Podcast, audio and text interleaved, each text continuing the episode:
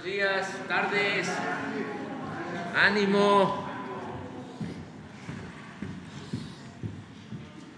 Pues hoy es el miércoles, eh, es el día de la sección de quién es quién en las mentiras. Ya ven que eso eh, no es ninguna novedad, ya no es nota, es este es la regla.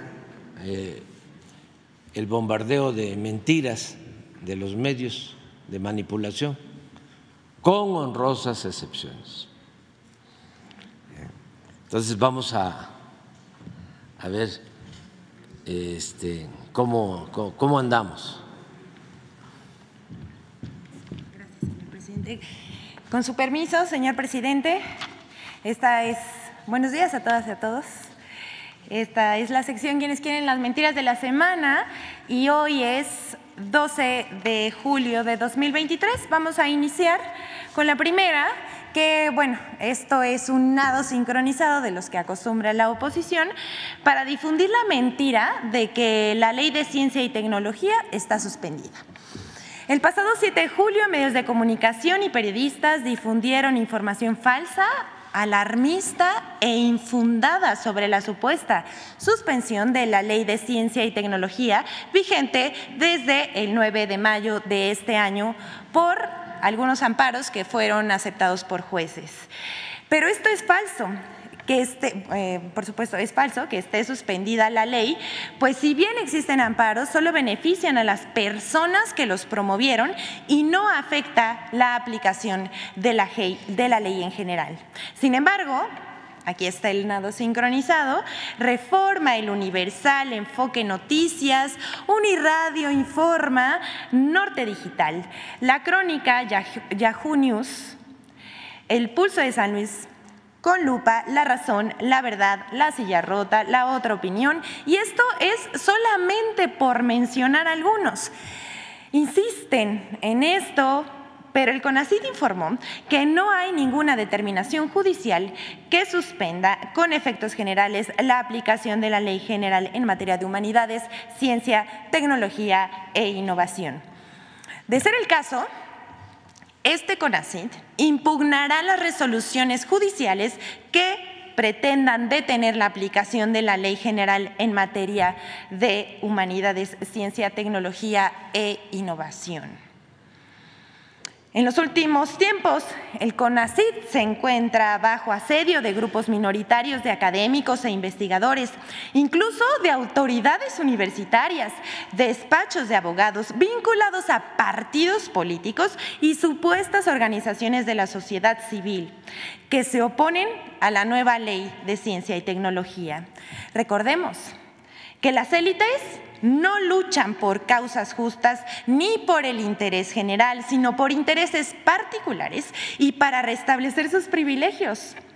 Es un grupo que por muchos años tuvo el control de la política científica y que hizo negocios al amparo del subsidio público, por lo que no conciben que hoy las capacidades científicas nacionales estén al servicio del pueblo de México. Bueno, en pantalla estamos viendo el nado sincronizado. Fue una nota bastante difundida durante el fin de semana pasado. Vamos con la siguiente. Mientras más grande sea la destrucción, es mejor para que la culpa del gobierno sea mayor. Así dicen los malquerientes de la cuarta transformación. A veces pensamos que oposición periodistas a modo y medios de comunicación al servicio de la oligarquía ya no pueden mentir más, ni ser más obvios o burdos. Sin embargo, hemos descubierto que sí, ellos mismos se superan. El caricaturista de Reforma, Paco Calderón y otros usuarios usaron el incendio en la plataforma de Pemex del activo de producción eh, Marina Cantarel, ubicado en la zona de Campeche, para desinformar. Y por supuesto es algo de su deporte favorito, atacar al gobierno de México. Pero la imagen que utilizaron, ¿qué creen? No corresponde al hecho. Esta es esta foto que vemos en pantalla, la utilizaron para hacer su denuncia, es una fotografía de la explosión de la plataforma petrolífera Deepwater Horizon ocurrida hace 13 años. Y aunque son los propios usuarios responsables de las redes sociales quienes los desmientes, son incapaces de reconocer el hierro, pero ya no les importa y ni siquiera les preocupa. Cada vez es más evidente su cruzada contra el gobierno de México. Es de risa, y sería de risa si no es por el alcance que estas publicaciones tienen en las redes sociales y que son incapaces de desmentir los hierros o bajar las publicaciones. Ahí va la siguiente. Que le dieron un golpe al vagón del tren Maya durante su traslado. Bueno, así de burdos, ya no saben qué inventar.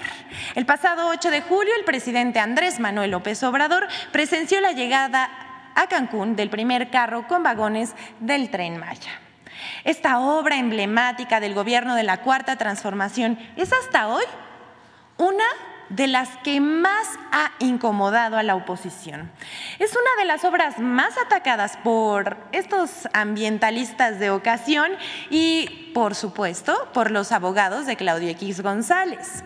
Pero el tren Maya es ya una realidad. Es un proyecto que impulsará el desarrollo de la región sur-sureste, generará empleos e incrementará la conectividad en la península de Yucatán, permitiendo mover carga y pasajeros de una manera eficiente.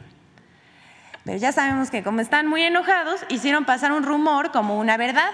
Inventaron que uno de los vagones se había atorado en un puente, lo cual es falso. Si vemos en la pantalla estos tweets eh, tomamos solamente una muestra de todo lo que se difundió a través de las redes sociales, ustedes lo han de haber visto, son dos fotos idénticas, pero cuando vemos el video que difundió Fonatur, pues esto es falso. Eh, eh, en un punto cerca de Campeche, de Campeche, los vehículos que llevaban el tren pasaron más despacio porque había poco espacio entre el puente, pero llegaron sin contratiempo. La verdad es que ya ni la muelan con sus mentiras. Vamos con la siguiente. Ahí está, particularmente me da mucho gusto eh, compartírselas, porque la verdad siempre aparece. Los ataques contra la familia del presidente fueron pagados por mexicanos contra la corrupción y la impunidad de Claudio X González.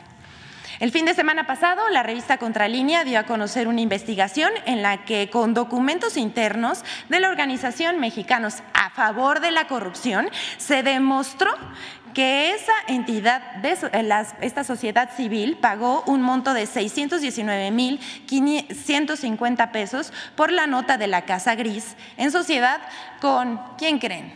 El Latinos de Loret.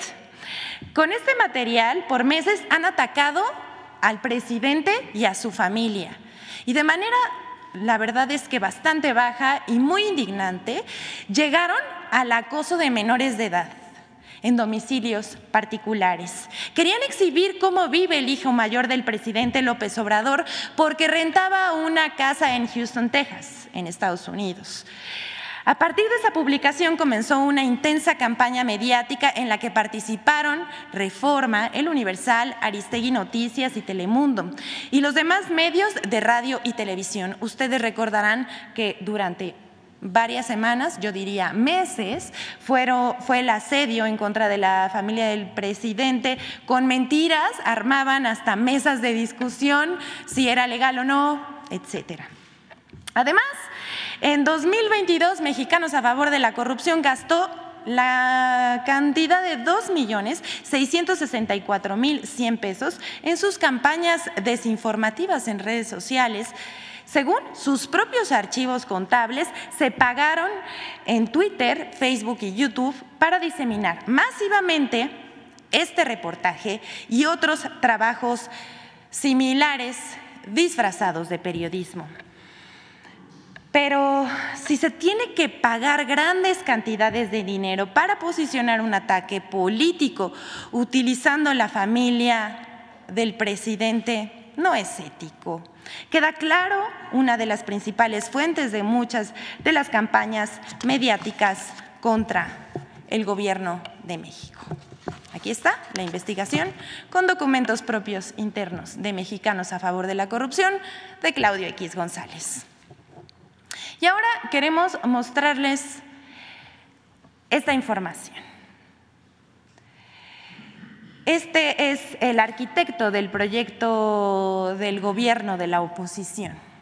José Ángel Gurría apenas tenía 43 años cuando fue director nacional de Nacional Financiera entre 1993 y 1994.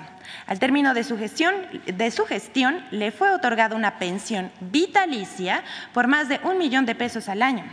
A sus 73 años, actualmente, Gurría, el flamante arquitecto del proyecto de gobierno de la oposición, ha cobrado más de 23 millones de pesos solo de su pensión de Nafín. Durante casi 15 años cobró más de un buen sueldo como secretario de general de la Organización para la Cooperación y el Desarrollo Económico entre 2006 y 2021. La, lo que le llaman la pensión especial vitalicia por retiro fue autorizada el 14 de abril de, de 1994 por el entonces director general de NAFIN quien es Arturo Ortiz Hidalgo, único facultado para aprobar el beneficio cuando lo estime conveniente. Lo que sea que eso signifique. Y cuando los trabajos tengan por lo menos 40 años de edad y 20 años de servicios. Pero ¿qué creen? Gurría nada más trabajó un año. Qué privilegio. Sin embargo, además de su pensión, José Ángel Gurría tiene anualmente otras prestaciones con cargo al erario. O sea, todos pagamos lo que a continuación voy a mencionar. Un arco navideño, un pago por conceptos de caja de ahorro, un reembolso deportivo, un subsidio de artículos alimentarios y ocasionalmente al menos los recibió en 2002, 2003, 2007 y 2008. También recibió un reembolso de gastos médicos en estos años. En un país con tanta desigualdad, el privilegiado político priista, José Ángel Gurría Treviño, tiene poquísima autoridad moral para hablar de pobreza y corrupción, mucho menos de desarrollo y democracia cuando ha sido uno de los impulsores del neoliberalismo que, por suerte, ya ha fracasado. Juzgue usted mismo. Por último, tenemos la colaboración de Infodemia, que es sobre mentiras que se dijeron de la llegada del primer tren a Cancún como parte de los avances que se tienen en la obra del tren Maya. Vamos a ver. Las descarriladas mentiras contra el tren Maya usuarios de redes sociales y comentaristas emprendieron un nuevo ataque de desinformación en contra del tren Maya con tres vagones de mentiras. 1. Falso montaje del primer vagón del tren Maya. Vean esto amigos, el montaje, la simulación de López Obrador cuando ayer ofreció a la ciudadanía este supuesto avance del tren Maya. Como parte de los ataques de mentiras contra esta obra, hubo quienes sostuvieron que el evento del 8 de julio fue un montaje porque el vagón fue empujado por un montacargas sobre 100 metros de vía de la cochera taller. Agregaron que la vía sobre la que se presentó era un tramo que no conectaba a nada. En realidad, el primer convoy del tren Maya, compuesto por cuatro vagones, llegó a un taller y cochera de Cancún, en donde iniciará una etapa de 40 pruebas estáticas para luego dar paso a 20 pruebas dinámicas donde sí correrá sobre la vía. 2. Falso que no había trabajadores del tren Maya en el evento. Allá están los trabajadores. Un saludo a ustedes. Muchas gracias. ¿Cuáles trabajadores? Yo no veo nada, oigan. También acusaron que el presidente Andrés Manuel López Obrador simuló saludar a trabajadores de la obra porque no había nadie frente a él, a pesar de que en el video publicado en los canales oficiales del presidente se puede apreciar a un grupo de trabajadores en la ceremonia. 3. Deliberada confusión sobre el tren Maya.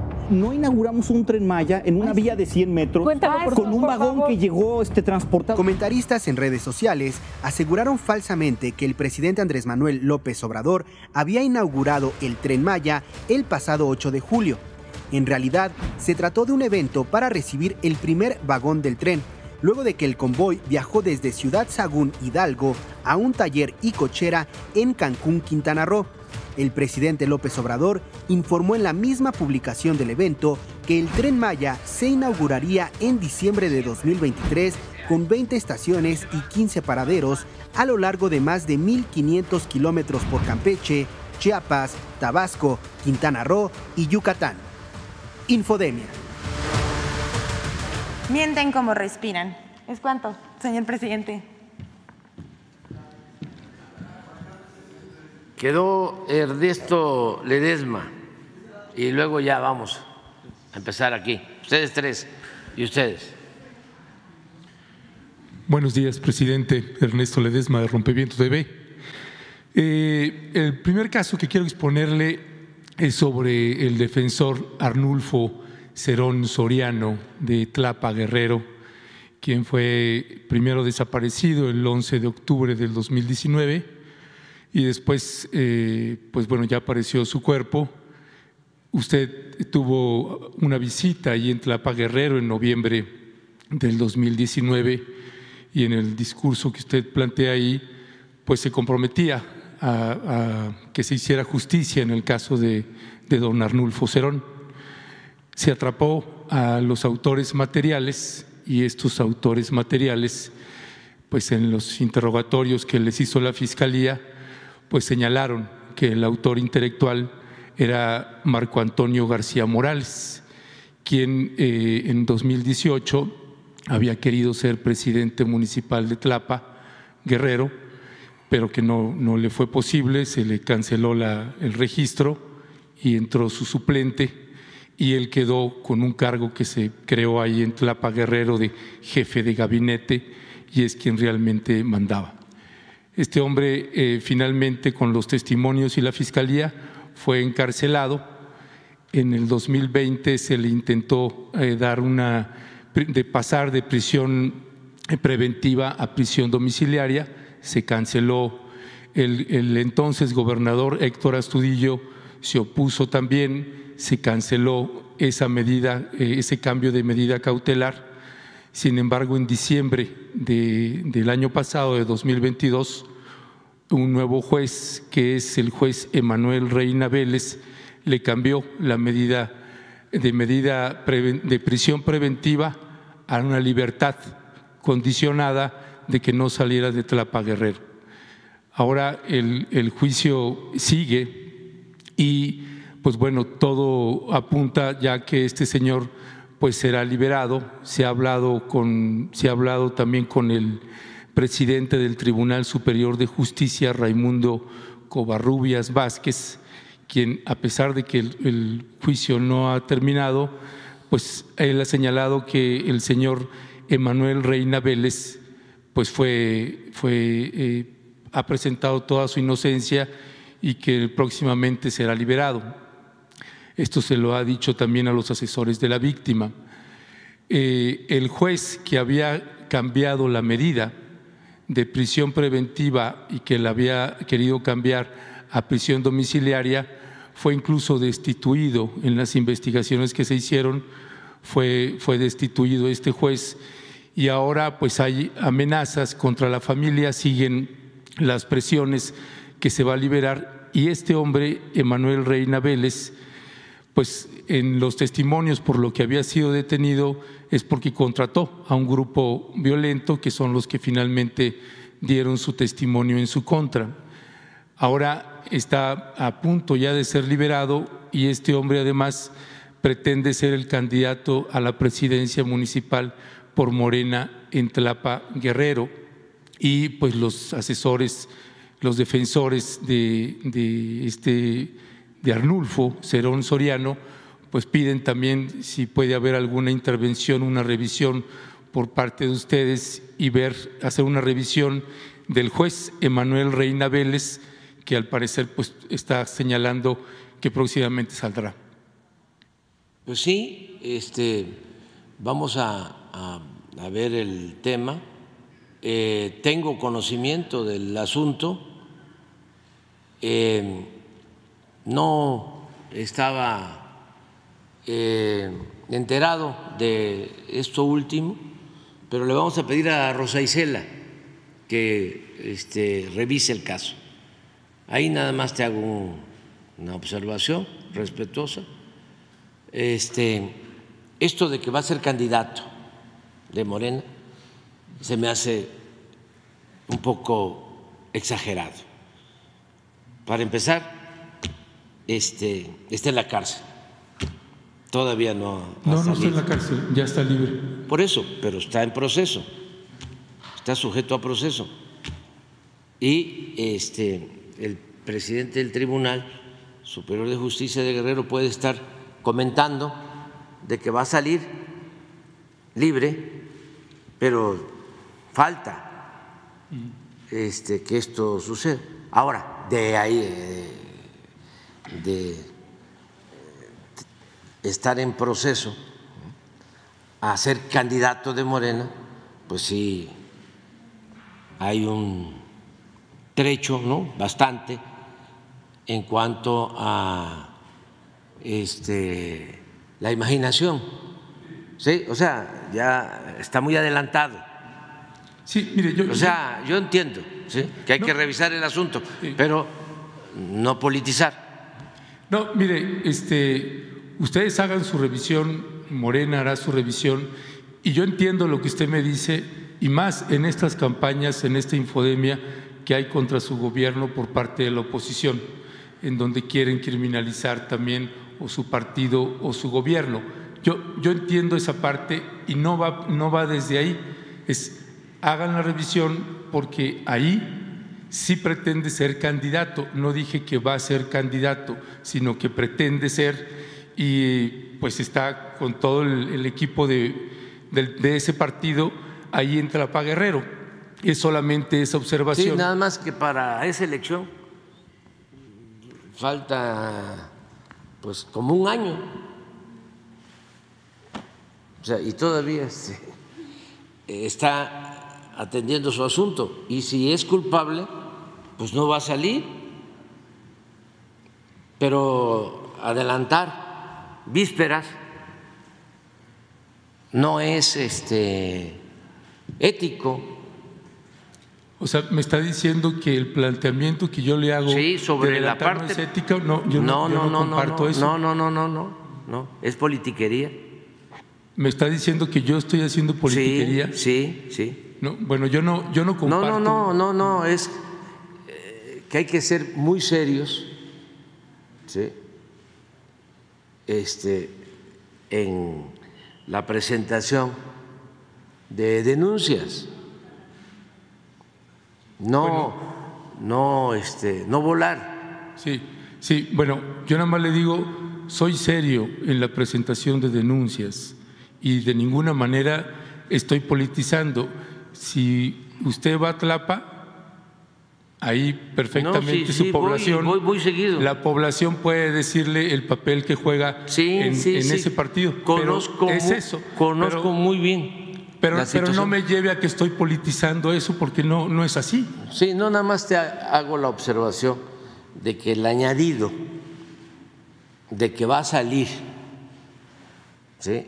o lo van a dejar en libertad, porque va a ser candidato de Morena en Tlapa, se me hace. Sí, pero, pero es que yo no estoy diciendo que va a salir. proporción. Sí, pero, pero es que no me cambie la palabra, presidente, porque yo no dije que va a salir porque va a ser candidato de Morena. No, estoy hablando de un comerciante que ya fue jefe de gabinete por el partido Morena, que era el candidato a la presidencia municipal de Morena y que quiere ser otra vez candidato, candidato y que están soltando muchísimo dinero para liberarlo. Es eso, que se haga una revisión del caso, pero de ahí a que yo haga politiquería pues no, no me parece, no me parece correcto que me esté diciendo eso. Tú tienes todo el derecho de este, manifestarte y la libertad de exponer las cosas y yo también de acotar y de dar a conocer mi punto de vista. Y creo que esos añadidos no tienen que ver con el planteamiento de que puede estar habiendo influyentismo, eh, presiones eh, para eh, liberarlo y posiblemente para que continúe haciendo política. Pero ya decir, lo van a sacar, ya dando como hecho, ¿no? Que lo van a sacar. Y luego y va a ser candidato de Morena. Y quiere ser y quiere ser candidato. Bueno, este presidente, yo sé que usted a veces cuando tiene discrepancia con algún medio dice que está hay politiquería o que tiene una discrepancia, pero sí, no, es que lo ha hecho, lo hace con algunos periodistas. No, claro, con todos, pero no, pero, no de ahora. No me parece correcto que me esté diciendo eso. De siempre, no estoy acostumbrado ¿sí? este, a escuchar mentiras. Sí, yo tampoco. Sí, no, yo tampoco, presidente, con todo respeto. En el siguiente tema, presidente, tiene que ver con el estado de Chiapas. Eh, los, eh, hemos visto cómo se han presentado las cifras eh, en índices de violencia en esa entidad federativa. En el trabajo en campo que hemos estado haciendo durante varios años, incluyendo este, pues la violencia que se ha exacerbado en varios municipios por presencia de cártel de Sinaloa, cártel Jalisco Nueva Generación, pues también se ha, se ha agudizado los enfrentamientos. Esto que sucedió en frontera con Malapa, por ejemplo, que generó ahorita aproximadamente 3.500 personas, pues que no han podido en una gran parte regresar a sus poblados por la condición de inseguridad. Eh, estos enfrentamientos que hubo durante tres días con disparos, con drones, aparecieron estos vehículos que les llaman monstruos, pues bueno, son, eh, han generado mucha zozobra. En la zona altos, lo mismo. Y en el conteo que hay con respecto de los desplazados, pues ya hay una suma aproximada de 16 mil desplazados en el estado de Chiapas. Y entonces lo que se está planteando es eh, esto que ha señalado la relatora, que es la relatora Cecilia Jiménez Damari, relatora especial de la Ley de Organización de Naciones Unidas para Desplazados, y ha, estado solicitando al gobierno que se cree la ley para desplazados internos, porque un problema fuerte que hay es eh, la que no hay una atención para los desplazados ni hay un conteo para los desplazados. Nosotros hemos señalado, incluso, también cuando estaba el COVID, que los desplazados, eh, mientras estaba la campaña de quédate en casa, pues los desplazados, la campaña que había en Chiapas, les queremos en casa, porque se quería que los desplazados regresaran. Y no sé qué está haciendo su gobierno en ese sentido de atención a los desplazados, eh, porque de estos 16 mil desplazados, el 95% son indígenas y hay muy poca atención porque hay una eh, eh, el subregistro que presenta el gobierno de Rutilio Escandón, pues tanto en, materia del COVID como en materia de desplazados, pues no hay atención. No sé qué se está haciendo en su gobierno frente a eso. Pues estamos atendiendo los problemas en Chiapas y también sostengo de que eh, se ha exagerado lo que sucede en Chiapas. Em, en los últimos tiempos, bueno, en general en el país, el tema de los eh, conservadores y de sus medios es el de exaltar todo lo relacionado con la violencia, como si eh, fuese lo mismo de antes y como si no estuviésemos nosotros todos los días atendiendo este problema que heredamos de gobiernos corruptos que estaban vinculados con la delincuencia organizada, porque existía un narcoestado en la época de Calderón, y eso no se dice. Ustedes este, pueden estar hablando de la violencia en Chiapas o en Guerrero o en cualquier lugar, pero es muy difícil, incluso ustedes que hacen un periodismo eh, independiente, para mí, entre comillas, este, no tratan el tema, por ejemplo, de García Luna. Eso ya pasó, eso ya no es nota. No tratan el tema de la guerra que se desató con Calderón. Mucho menos van a tratar el tema del fraude del 2006 que llevó a declarar la guerra de manera irresponsable. En el caso de Chiapas, no se habla de la creación de grupos paramilitares que eh, surgieron a partir del movimiento zapatista durante el periodo neoliberal. No se habla de que en Chiapas se creó una situación, es así, de verdadera polarización. Y que hemos estado buscando la reconciliación en las comunidades sin tomar partido por ningún grupo, como si lo han hecho quienes supuestamente defienden derechos humanos y que han eh, provocado con esas actitudes más divisiones en las comunidades, en los pueblos. Tengo presente, por ejemplo, lo de Tila, hablando de desplazados,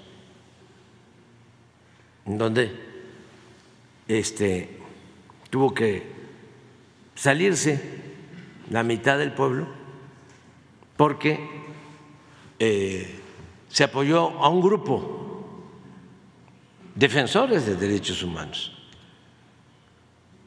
para expulsar a una parte de la población. Entonces, estamos trabajando en eso. Tengo eh, el informe de todo lo que está sucediendo en Chiapas y los datos que tenemos, que consideramos son datos eh, ciertos, eh, indican que no existe una situación de este, descontrol, de violencia en Chiapas. Esa es nuestra postura y vamos a seguir atendiendo a desplazados y vamos a seguir procurando la paz en Chiapas. Pero los datos que tenemos sobre Chiapas en homicidios, en secuestros, en robos, es de los estados con menos incidencia delictiva en el país. Pero ustedes tienen una visión distinta y la respetamos, nada más que no la compartimos. Pero ¿cuál, es la visión distinta, presidente? Pues lo que tú me estás diciendo de que hay muchísima este, violencia en Chiapas. Presidente, mire, este, créame que yo entiendo que tiene, usted dice que no tiene enemigos, que tiene adversarios. Ojalá fuera así, pero usted tiene enemigos y tiene adversarios. Y la diferencia desde mi punto de vista es que un enemigo quiere destruir y un adversario quiere derrotar. Mire, presidente, nosotros llevamos muchos años antes de su sexenio y seguiremos después de su sexenio haciendo cobertura en campo. Y no habíamos visto la situación en campo, hay zonas donde ya no podemos llegar. Ahora está peor, según tú. No, sí, en, zona, en, algunas zonas sí, claro. Pero es, sí, mire, yo puedo entender a lo mejor que usted crea que esto es parte de una infodemia y no sabemos cómo hacerle para convencerle que hay situaciones gravísimas de eh, corredores que tienen ahí el cártel de Sinaloa y el cártel Jalisco Nueva Generación, que vemos pasar los convoys con urbans, con vidrios polarizados desde Jataté, pasando por San, eh, Andrés, eh, San Cristóbal, Teopisca, Comitán, frontera Comalapa. Hay, hay rutas y no se les está deteniendo Entiendo la cuestión preventiva por parte de una estrategia de seguridad de no confrontarse con eh, grupos delincuenciales, porque se puede exponer la vida de otras personas. Pero estamos documentando en campo la situación que tienen estos desplazados y estas personas desplazadas y no hay atención ni de salud, ni de refugio, ni de nada. Tenemos documentado cómo frente a la falta de atención, se ven obligados a regresar y luego se tienen que volver a salir dependiendo de si se incrementa o no la violencia. Pero ustedes lo llevan como si fuera un ataque político a su gobierno. Y no estamos nosotros en esa lógica. Pero sí, sí están en esa lógica. ¿Sí? Pero entonces, ¿qué, ¿qué, hacemos con las víctimas? No, ya, lo que estás haciendo aquí, la denuncia, nada más que tenemos pues este el derecho a disentir. O sea, nada más. O sea, tú tienes una visión y yo tengo otra y no tenemos por qué coincidir. Ya los que nos están este, viendo y sobre todo los chiapanecos son los que van este, a tener eh, la última palabra la gente de Chiapas. Eso es lo que yo puedo decirte. O sea, yo me atengo, a ver si no pones de favor Chiapas. A esto es a lo que me atengo. Porque eh, un elemento de violencia, desde luego extremo,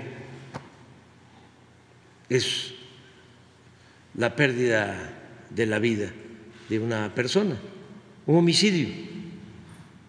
Además, en el caso de los homicidios, por lo general, no existe cifra negra. Si se tratara de un robo, si se trata de un secuestro, de una extorsión, sí puede haber cifra negra. O es más distante a lo real. Pero el caso de un homicidio, aunque hay veces que cuando hay enfrentamiento entre bandas, eh, se llevan a sus muertos. Y eh, llega el Ministerio Público a dar fe de los hechos y no encuentra a las víctimas pero es excepcional. Por lo general, estas cifras corresponden a la realidad. Es como el caso de los robos de vehículo, homicidio y robo de vehículo, porque cuando se roba un vehículo, o está asegurado, o al que le roban el vehículo va, a denuncia de inmediato, porque este, teme que utilicen su vehículo para cometer mm, otro delito. Entonces, esto no está inventado. Entonces, esto es lo que nos guía. Entonces, si Chiapas, de acuerdo a esta información, ocupa el lugar 26 en el país de las 32 entidades federativas, pues tenemos este, visiones distintas de lo que pasa. Pero a ver si no hay otros datos de Chiapas completos, toda la incidencia delictiva. Acabo de estar allá. Estos son los principales delitos en Chiapas. presidente, eh, el, permíteme.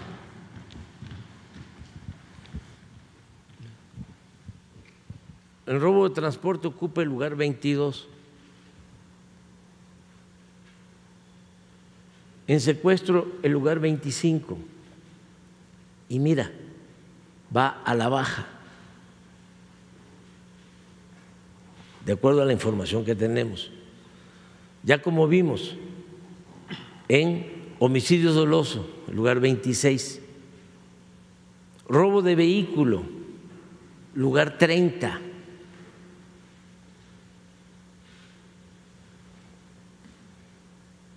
Delitos de impacto, 31%. Robo a casa habitación es el de menos incidencia.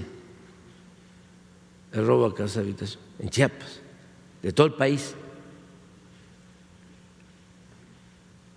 ¿Qué es lo que este, hay en Chiapas?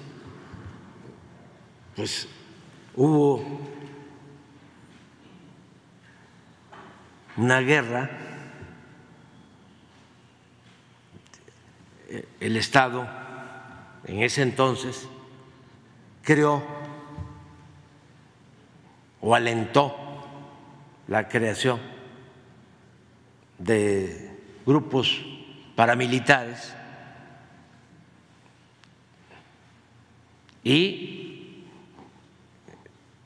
se mantuvo una confrontación ya no hay, afortunadamente, esa violencia, pero se dividieron los pueblos y existe todavía eh, esa eh, división que la hemos ido eh, atendiendo con programas de bienestar por ejemplo, en comunidades en donde habían zapatistas y no zapatistas. Llega el programa Sembrando Vida y se unen. ¿Por qué? Porque son hermanos indígenas, campesinos pobres que por circunstancias se dividieron y se está buscando la reconciliación. Bueno, eso es lo que se está haciendo. ¿Qué otra cosa hay? En los últimos tiempos, no en los últimos tiempos ya, lleva años, empezaron a eh, operar bandas de la delincuencia organizada. en la, la Candona de hace 20, 30 años, por los límites con Guatemala. Ayer hablaba yo de cómo en Benemérito, que es un municipio limítrofe con Guatemala, en algunas comunidades, no todas, no todas. Este, la delincuencia organizada tiene base sociales. La gente los apoya, al grado que hay pistas clandestinas en donde bajan cocaína y eh, cuando hay eh, una eh, vigilancia por parte de la Fuerza Aérea y tienen que aterrizar el ejército, la guardia, tienen que actuar rápido porque alguna gente protege a delincuentes. Eh, y no es fácil llevar a cabo los decomisos de cocaína. Esto está pasando y lo estamos atendiendo y lo estamos atendiendo con el apoyo de la gente, como lo de ayer de Chilpancingo, que afortunadamente se resolvió, eh, hablándole a la gente de que no se dejen manipular, de que detrás de las supuestas demandas sociales está el interés de proteger a bandas de la delincuencia organizada. Y así vamos avanzando. Entonces, eso es lo que existe, pero no solo en la Lacandona, también en la zona de la sierra, en eh, la frontera con Guatemala, pero que tiene que ver más con Motocintla, con frontera con Malapa, toda esa región. Ahí estamos interviniendo. Ahí está la Guardia Nacional. Y también en la parte central de Chiapas, Coita, eh, desde Arriaga, Coita, que es Ocoso Cuautla, Cintalapa, toda esa zona,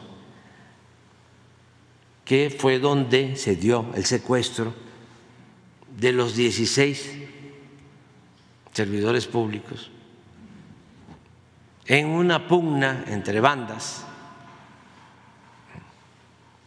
aquí está ahora sí la compañera reportera del Reforma que me preguntaba sobre y qué pasaba con la joven que habían secuestrado. Ya el lunes informé de que ya la liberaron también a la joven.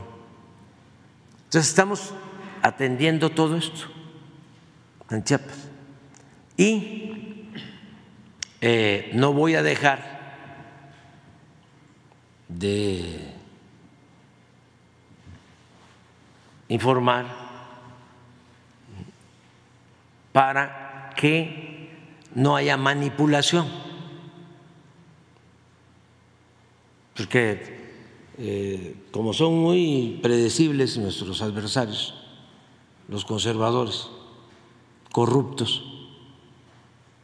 Como no les funciona nada, todo esto, por ejemplo, de eh, inventar con fotografías falsas, el caricaturista del Reforma, eh, Calderón, que siempre ha estado en contra de nosotros, por años,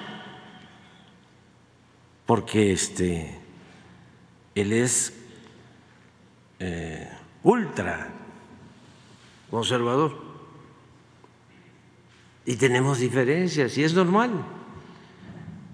Entonces, como ya no saben qué hacer y están viendo que no van a poder detener el proceso de transformación, pues están muy eh, descompuestos a ver si no buscas, te voy a mostrar, que hay uno que era defensor de derechos humanos o pseudo defensor de derechos humanos, un farsante. Este, este Emilio Álvarez, Emilio Álvarez y Casa. Sí, pero te, te voy a mostrar, porque ayer vi en la red a tres que los ponen. Uno que es groserísimo, que me mienta la madre. Este, Lozano, sí, pero hay un mensaje, un Twitter de tres. Ponen a este Álvarez y Casa, ponen a Krill y a Lozano. No soy este masoquista, ¿eh? Eh, pero sí es muy importante este diálogo circular, pues para tener una comprensión de lo que está pasando realmente en el país. Eh, antes de que eh, consigan esa imagen, que es muy ilustrativa, de el nivel de descomposición, de, coraje ¿no? que tienen, yo les llamaría que se serenaran. acompañado de eso, va toda la campaña, ¿no? como no les eh, funcionó lo de la señora Sochi, ahora es la violencia. Es impresionante. Y este, esto pues va a seguir eh, sucediendo. Entonces, en ese contexto es que te estoy respondiendo. Sí, mire, presidente, por ejemplo, estos otros nombres que menciona, Emilio Álvarez y Casa y otros demonios que andan por ahí, lo hemos denunciado más que usted a personajes como Emilio Álvarez y Casa que nosotros estábamos documentando que mientras estaban en las mesas de negociación con Felipe Calderón, cuando estaba en Movimiento por la Paz, él negociaba otros cargos para él. Así que de ese personaje no tenemos discrepancia, ni de otros como Loret de Mola, ni otros, no, no tenemos discrepancia en ese punto. Nosotros estamos haciendo un trabajo, vamos documentando y a lo mejor y, créame, ¿no? no considero, y lo he dicho en nuestro programa, que desde Lázaro Cárdenas no identificábamos un presidente como usted. Le tengo respeto, presidente, de veras, y admiración, y también discrepancias cuando hacemos trabajo de campo y de identificación de lo que está sucediendo en Tamaulipas, en Guerrero, en Chiapas, en Michoacán, es porque estamos yendo y estamos documentándolo con la gente. No estamos en ningún eh, partido político, ni somos de derecha, ni mucho menos. No estamos ahí. Y a lo mejor usted dice, bueno, estamos viendo las cifras y no pasa nada y ha disminuido. No hay un gobernador que haya, tenga subregistros tan terribles como Rutilio Escandón Cadenas. Cuando estaba el COVID, todos los estados de la República en rojo, en amarillo y Chiapas en verde. Y nosotros documentando y viendo a los del INSABI tratando de resolver el asunto y cómo la Secretaría de Salud del Estado de Chiapas bloqueándoles el trabajo. Lo estábamos viendo en campo, presidente. Si yo le traje los temas de Aldama, por ejemplo, o de Panteló, a lo mejor dice, bueno, pues se resolvió el problema. No, finalmente el problema no se resolvió. Y más del 50% de los jóvenes de Aldama ya, ya no viven ahí. Se fueron a buscar otro horizonte de vida. ¿De qué sirve? A lo mejor usted dice, bueno, no pasó nada y presenta la cifra, pero si vaya, la realidad es otra no corresponde con ese dato y entonces se toma como si fuera un ataque a su gobierno. Y estamos yendo a campo y no sabemos cómo hacer. Yo también voy a campo. ¿eh? Sí, pero nosotros nos quedamos, estamos, usted tiene que gobernar todo un país. No, no, no le da para. No, le hablo de los que, los que tenemos oportunidad de ir a algunos lugares a hacer un trabajo. Jesús Ramírez también ha documentado eso en otros momentos. Sabe de qué estamos hablando. Y no estoy mintiendo. Eh, estamos diciendo, atiendan a los desplazados. No, los estamos atendiendo y los vamos a seguir atendiendo. ¿Cómo los están atendiendo, presidente, a los desplazados? ¿Quién? todo. Este, está la Guardia Nacional, está la Secretaría de Seguridad Pública y Protección Ciudadana. Rosa Isela está constantemente eh, creando brigadas de atención donde hay más violencia, intervienen todas las dependencias del gobierno federal. Así lo hicimos en Aguililla, así estamos trabajando en Guanajuato, así se trabaja en Chiapas, en todos lados, en todos lados. O sea, eh, solo en Chiapas hay 80 mil campesinos en el programa Sembrando Vida, en todo Chiapas. Chiapas, Oaxaca y Guerrero son los estados con más apoyo en los programas de bienestar. Y nosotros creemos en eso. Creemos que la paz es fruto de la justicia, no en medidas coercitivas. Ayer se resolvió muy bien lo de Guerrero. Claro, no va a desaparecer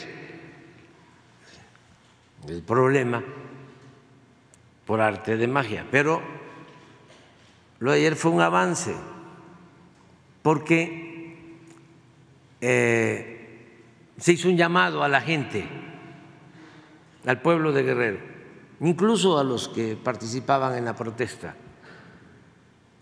Y les agradezco mucho, porque este, nos dieron su confianza. Les voy a platicar, eh, les voy a contar algo que tiene que ver con Guerrero, para que se note la diferencia.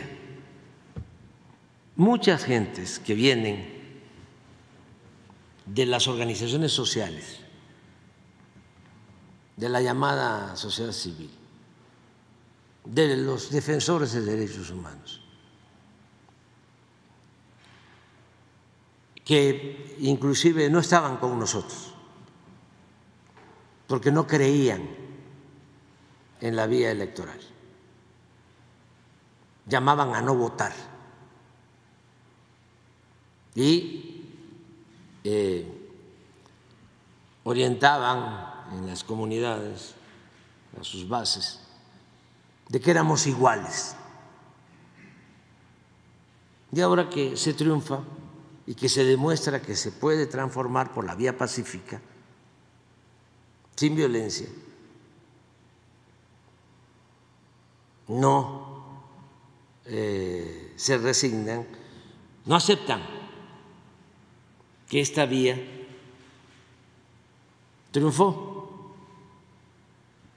y que eh, se están llevando a cabo cambios. Entonces, como no quieren dar su brazo a torcer, eh, siempre han apostado a compararnos con los de antes, a decir, son lo mismo, son iguales. No, no somos iguales. Nosotros tenemos convicciones y venimos de abajo de la lucha en favor del pueblo, de manera auténtica. No somos simuladores, ni teóricos o teóricos prácticos. Combinamos la teoría y la práctica, el pensamiento y la acción. Bueno, fíjense que cuando estaba Cedillo, esto para los jóvenes, porque es muy importante, esto no lo van a encontrar en libros ni en reportaje de medios convencionales o de manipulación. Pero a nosotros sí nos importa mucho la historia, que es la maestra de la vida, y nos importa mucho que la gente, y sobre todo los jóvenes, conozcan el pasado y sobre todo el pasado reciente. Bueno, gobernaba Cedillo y gobernaba Guerrero, Rubén Figueroa. Entonces, así parecido a lo de Antier, que se resolvió ayer, o hace tres días comenzó, eh, hay una movilización de un poblado de Agua Blanca hacia Chilpancingo. Y era gobernador Rubén Figueroa. Entonces, se ordena detener a los manifestantes, pero detenerlos con la fuerza. Y los emboscaron y asesinaron a más de 20. No tengo el dato.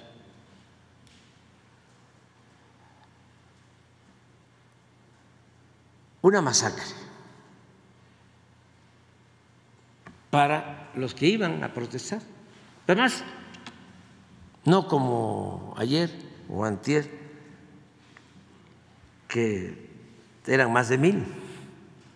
Aquí eran 100, 200. Pero para que vean el talante y las diferencias de un gobierno y otro.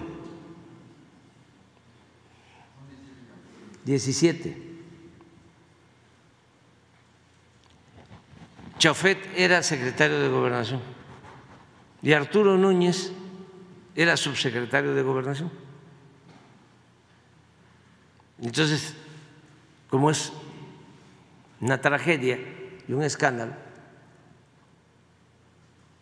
tiene que salir Rubén Figueroa. Y ahí entró Aguirre. Salió Rubén Figueroa.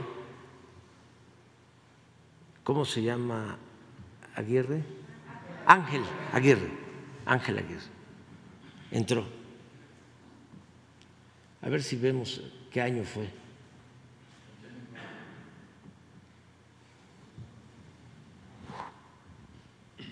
Bueno, me cuenta Arturo Núñez, cuando todavía nos llevábamos, como se dice coloquialmente, este, me cuenta que le habla a Rubén Figueroa y le dice, Rubén, es muy grave lo que pasó. Es una tragedia.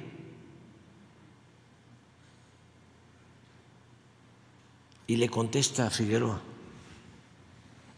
Dice, ¿y qué querían?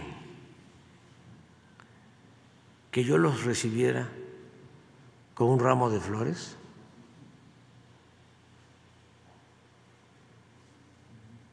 Eso era el México de hace poco. Entonces, no somos iguales. Y eso lo vamos a defender siempre. Entonces, cuando eh, me hacen una entrevista en La Jornada, que es un periódico cercano al pueblo, lo más cercano a la gente. Pero hay quienes tienen esa visión también, aún en la jornada. Además, este, tiene todo su derecho de mantener esas posturas que no creían en nosotros. En la jornada, no estoy hablando todo el periódico, algunos que estaban en la idea que manejaba en ese entonces el zapatismo, de no votar por nosotros. Y donde eh, había influencia del zapatismo, ahí arrasaba el PRI o el verde. Nosotros no sacábamos votos, eran casillas zapatos.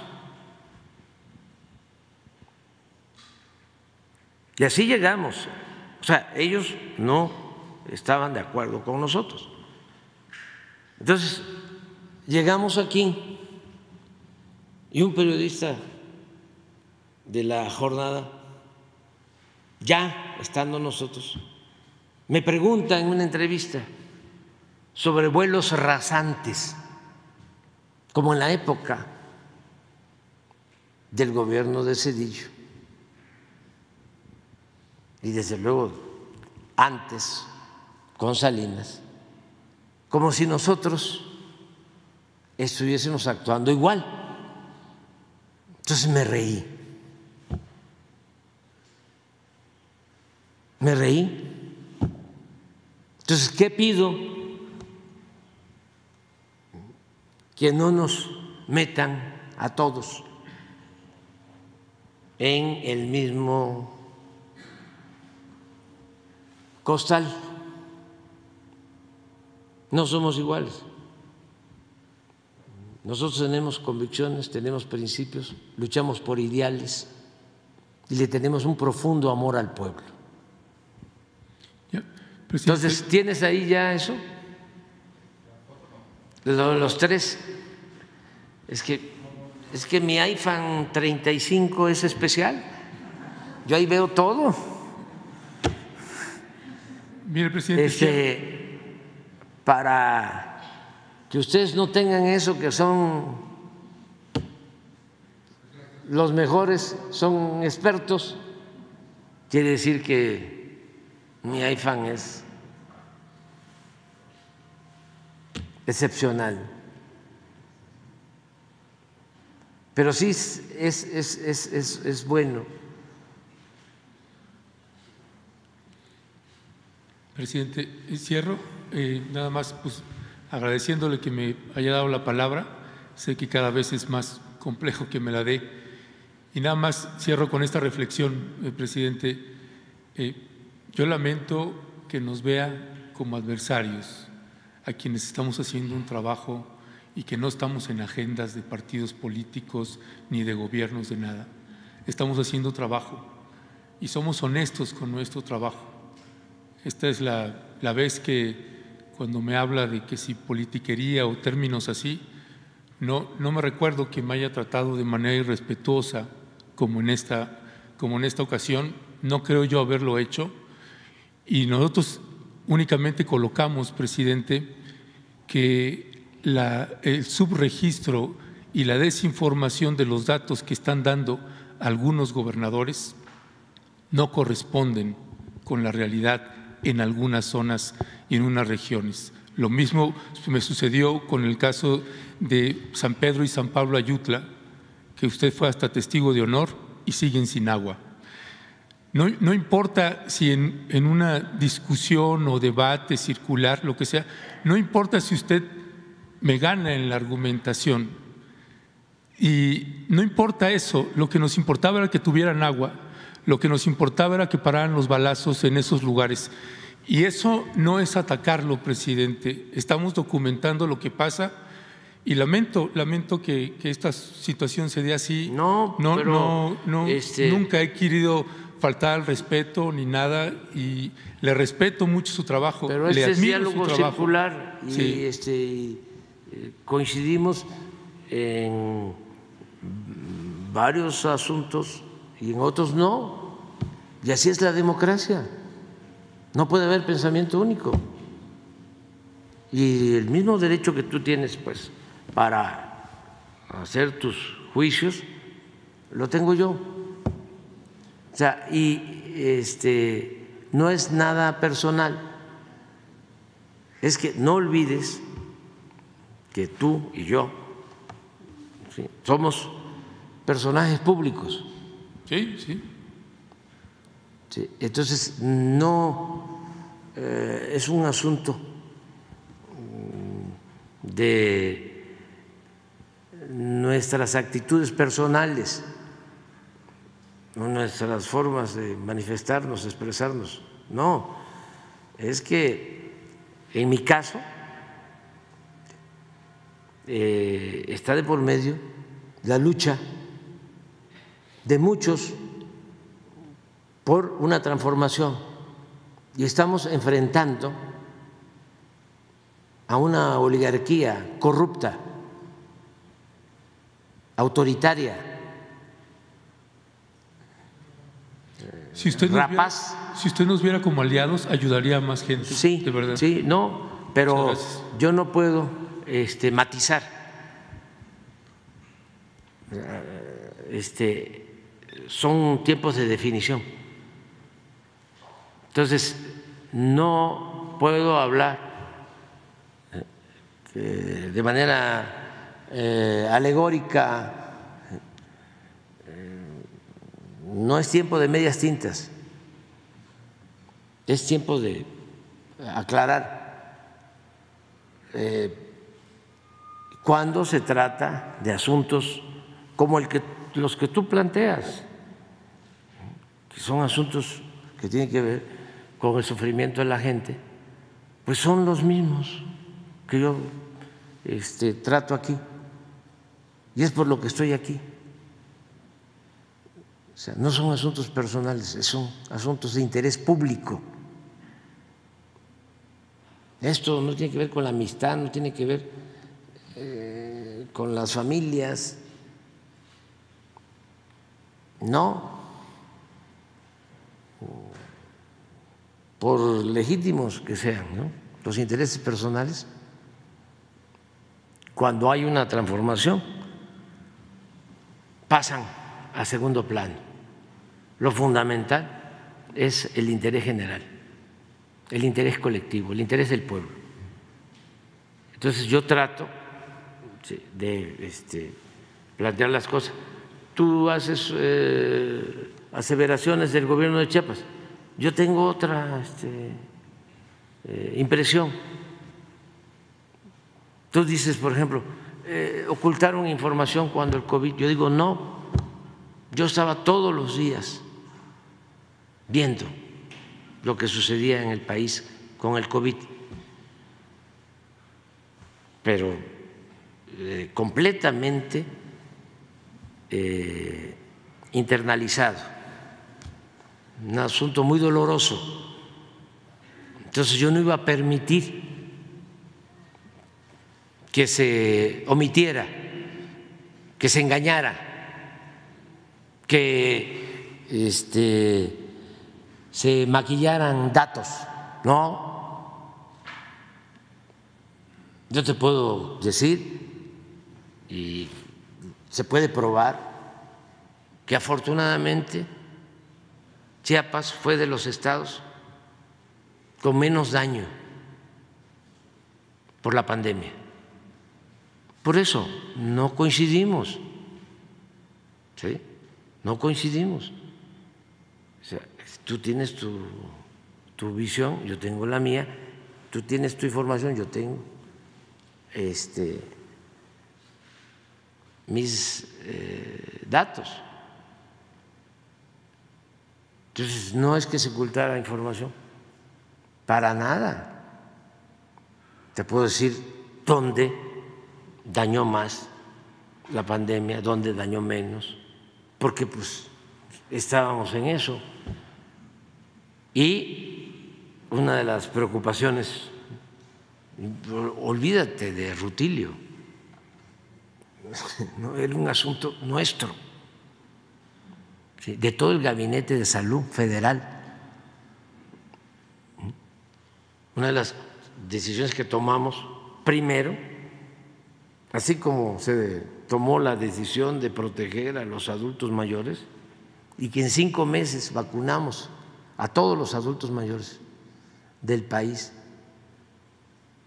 con una dosis para protegerlos, así también nos ocupamos de las comunidades más apartadas, más pobres. Se crearon brigadas de todas las dependencias para ir hasta las comunidades más apartadas. Sí te puedo decir también que Chiapas fue de los estados con menos vacunación en porcentaje general, pero fue porque nos costó mucho trabajo convencer.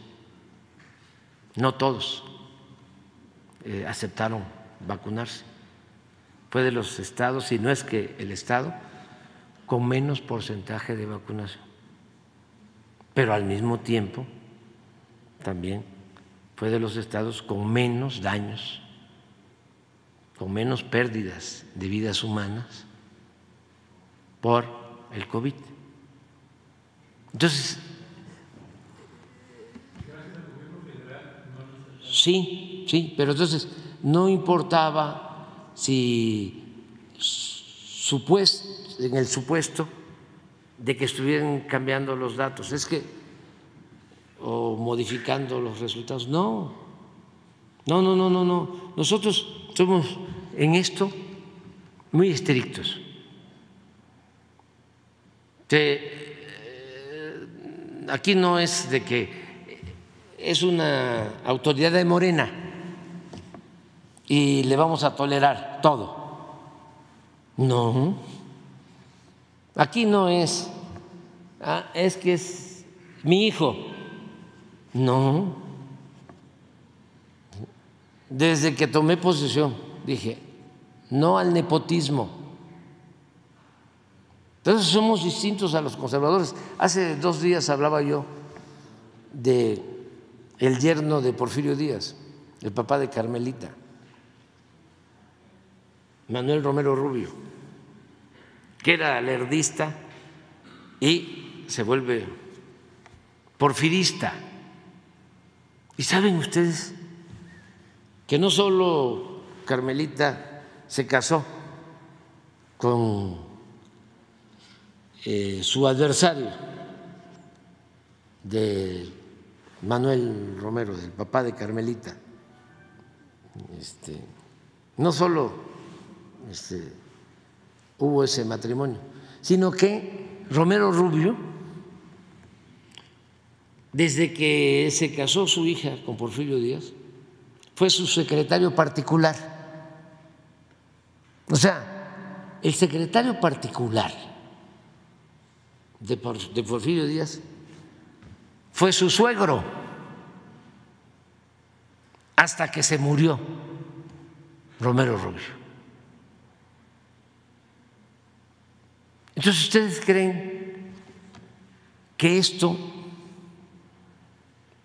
eh, lo cuestionen los conservadores?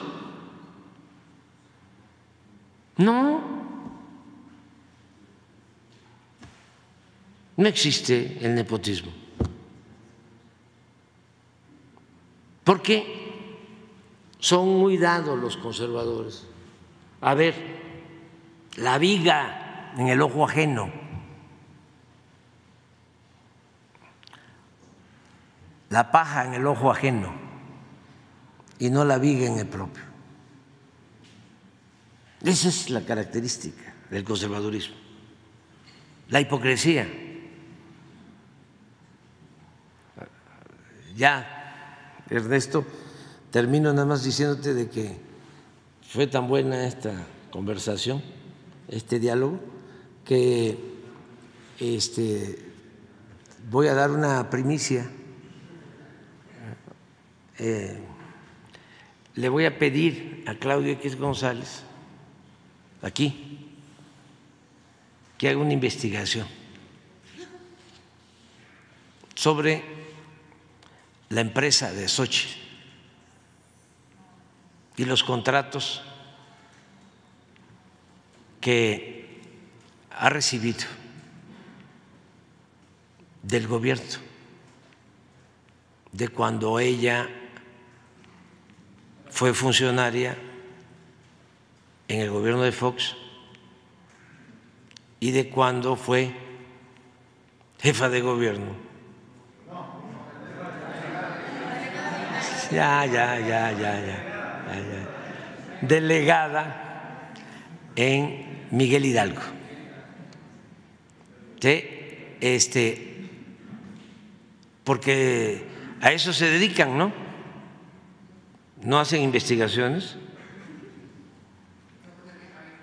Eh, no, pero vamos a darle un tiempo a ella y a, él y a la señora, ¿cómo se llama la? María Amparo Casal y a ese grupo que este ah y que le pida información ¿cómo se llama? al INAI al Instituto de la Transparencia. Al INAI. Si este nos da el resultado de la de la investigación. Vamos a eh, quedar todos muy satisfechos. Y este, vamos a poder reconocer de que su asociación sí está realmente en contra de la corrupción. ¿Cómo lo ven? ¿Está bien, verdad? Este porque esto va a ayudar mucho. Desde luego, si ellos no hacen la investigación, eh,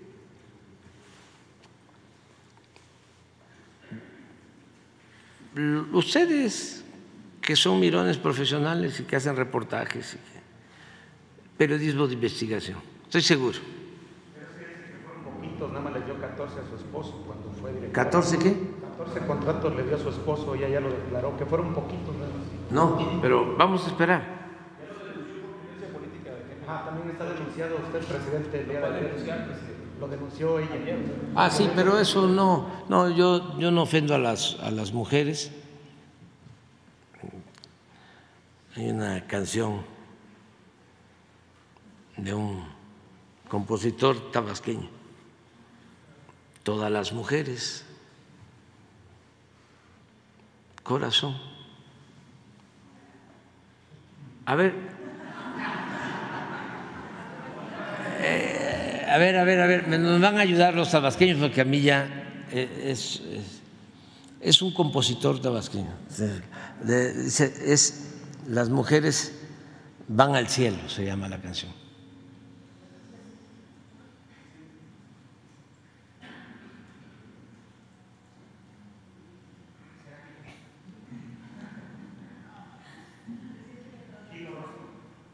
¿Mm? No, no, no es, no es que el post-COVID sí. Eh, no, Manuel López Ochoa era de Tabasco, pero Paco Solís, Paco Solís, ¿no la tienen?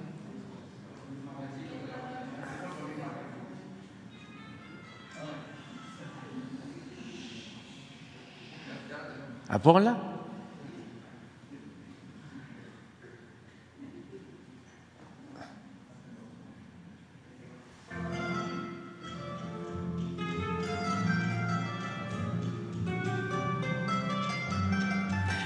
Es eh, del tiempo de nuestros papás.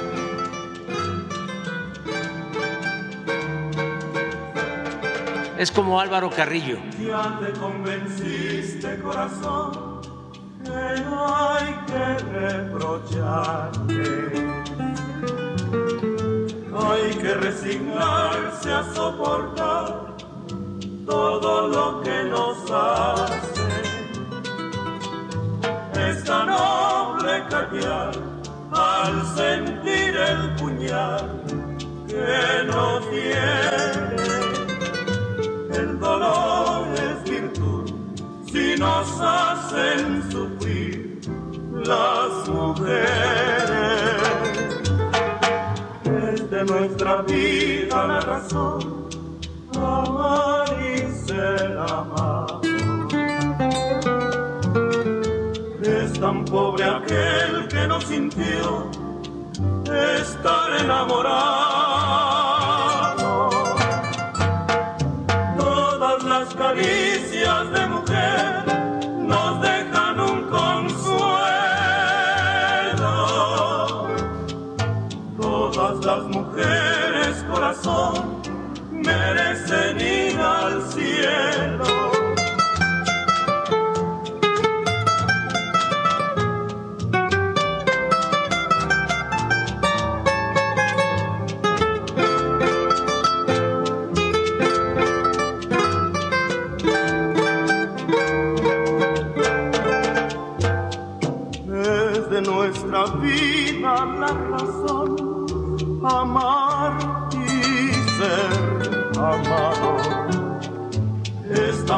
Aquel que no sintió estar enamorado.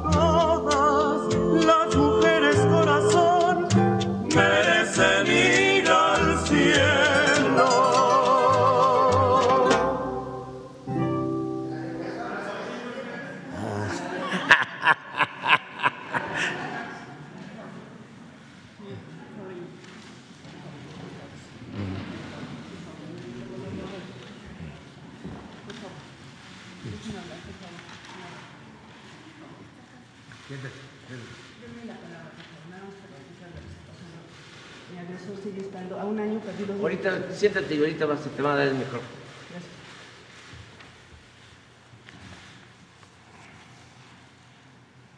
Bueno. Ahorita, ahorita nos esperas.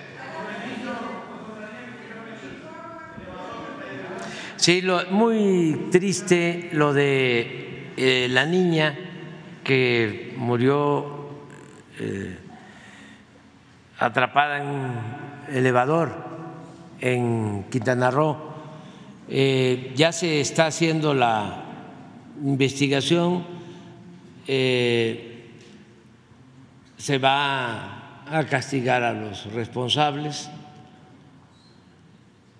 Ya el Seguro Social emitió un informe, un reporte, terminando eh, la conferencia les van a entregar toda la información. Muy triste, lamentable lo que sucedió eh, y eh, se tiene que castigar a los responsables. No puede haber impunidad. Sí, no, de acuerdo al informe que nos dieron, eh, hay un contrato de mantenimiento de estos elevadores, se informó que no funcionaba, fueron a verlo los de la empresa encargada del mantenimiento, sin embargo, eh, no lo arreglaron y tampoco dejaron eh, señalamientos de que no podía usarse.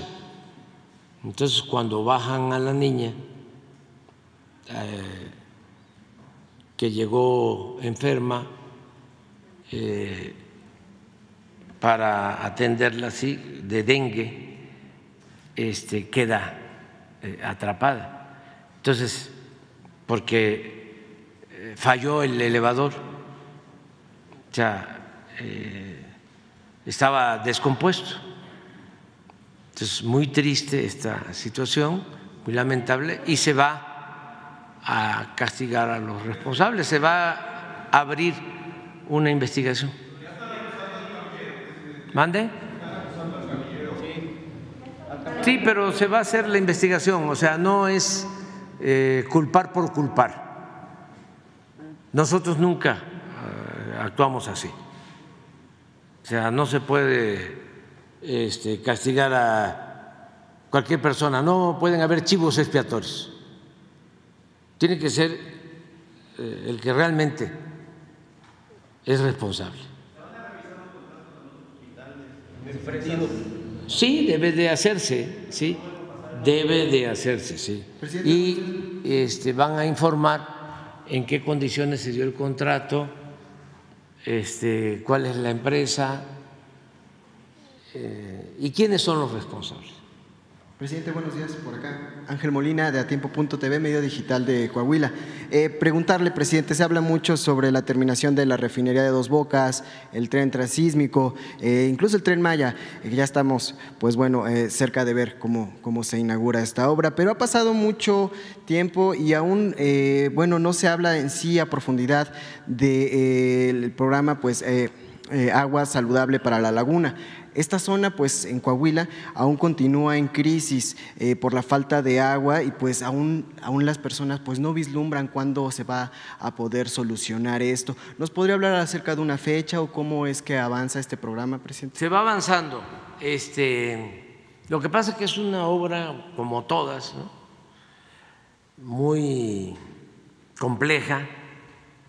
Es llevar agua de la presa Francisco Zarco a 10 municipios de la laguna,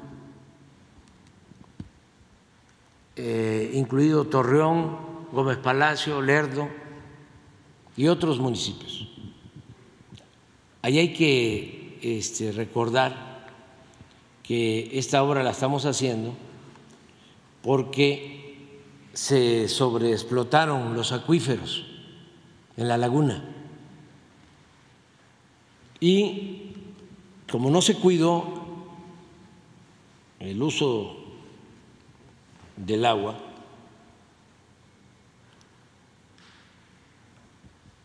se usó agua para minería y también para la eh, producción de alfalfa para una cuenca lechera. La alfalfa requiere de mucha agua. Eh, se, se agotaron los acuíferos. Entonces, los pozos para obtener agua de uso doméstico cada vez se perforaban a mayor profundidad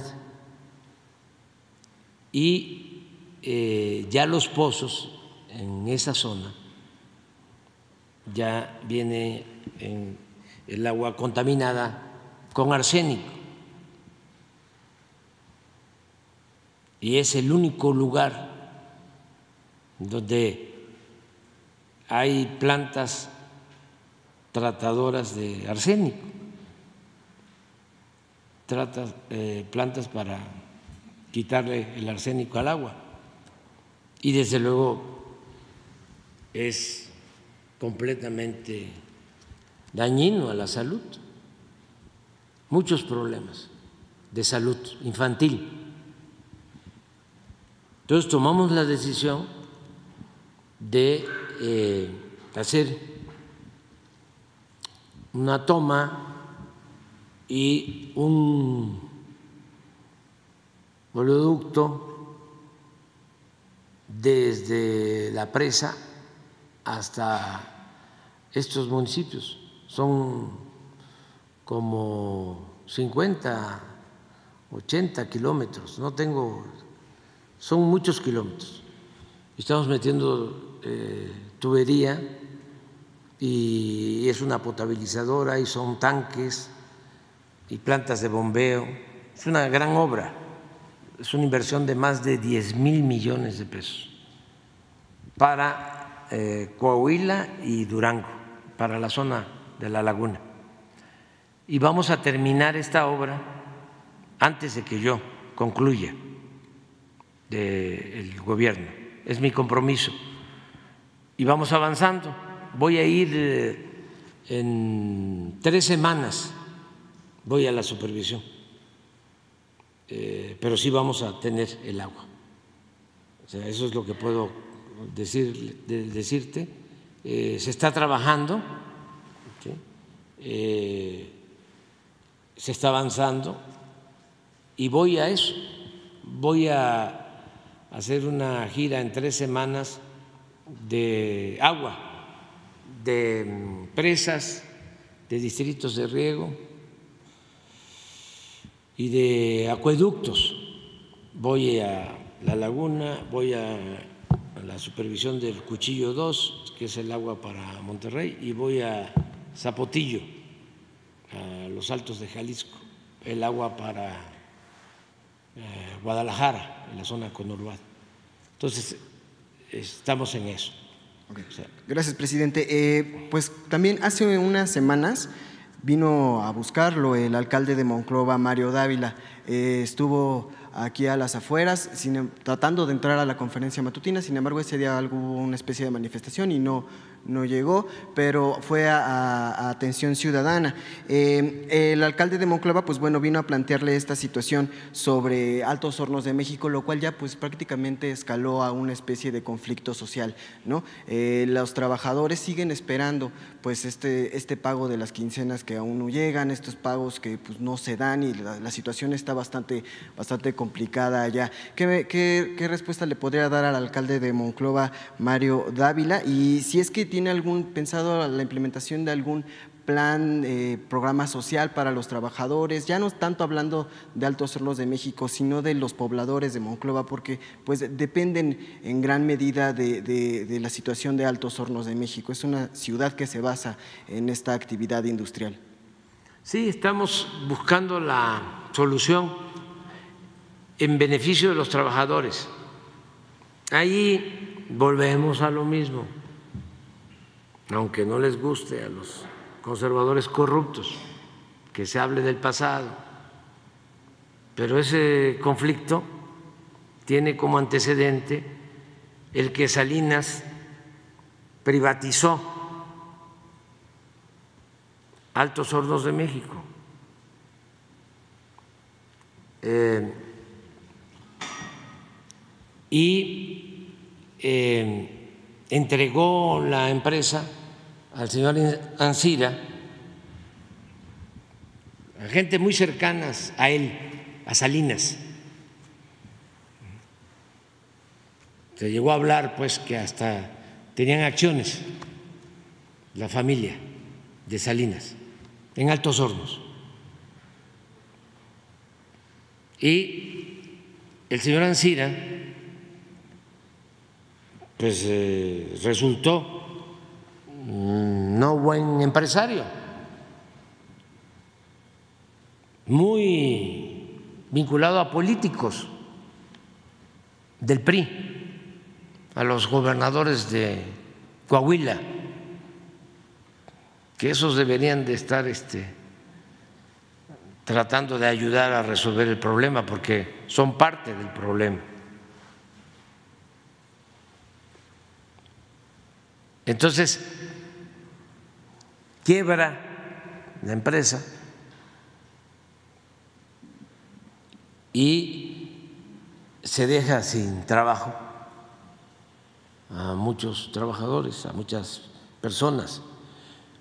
¿Qué estamos nosotros buscando? Primero, que el señor Ansira ya este, acepte entregar la empresa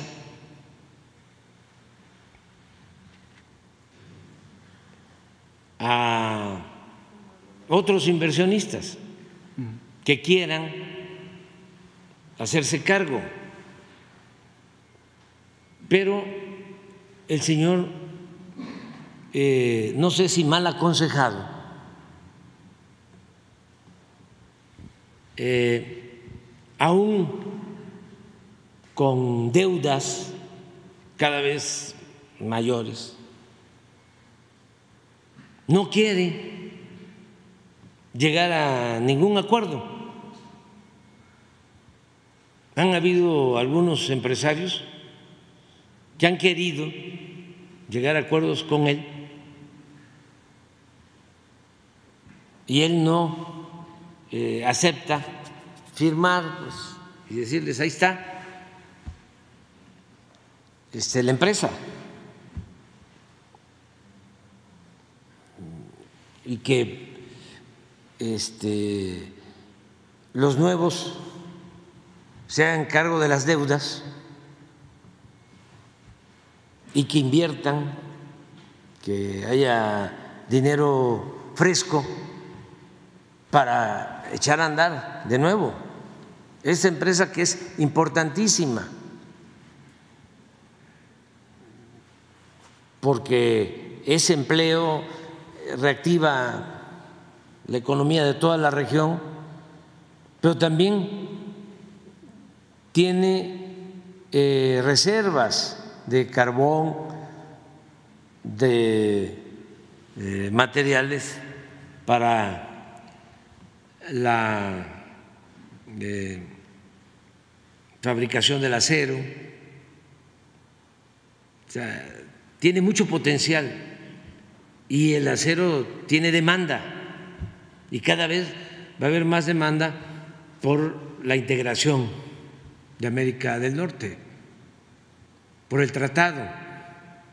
Entonces, sí es una empresa con futuro, siempre y cuando se arregle la parte eh, administrativa y lleguen buenos empresarios.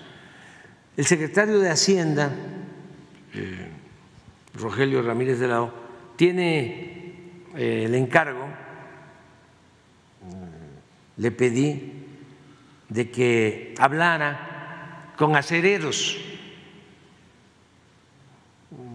que tienen sus empresas en México, en Nuevo León, en Lázaro Cárdenas, grandes empresas, para convocarlos a que puedan ellos eh, quedarse con altos hornos, como nos debe a nosotros el señor Ansira, la empresa, le debe al gobierno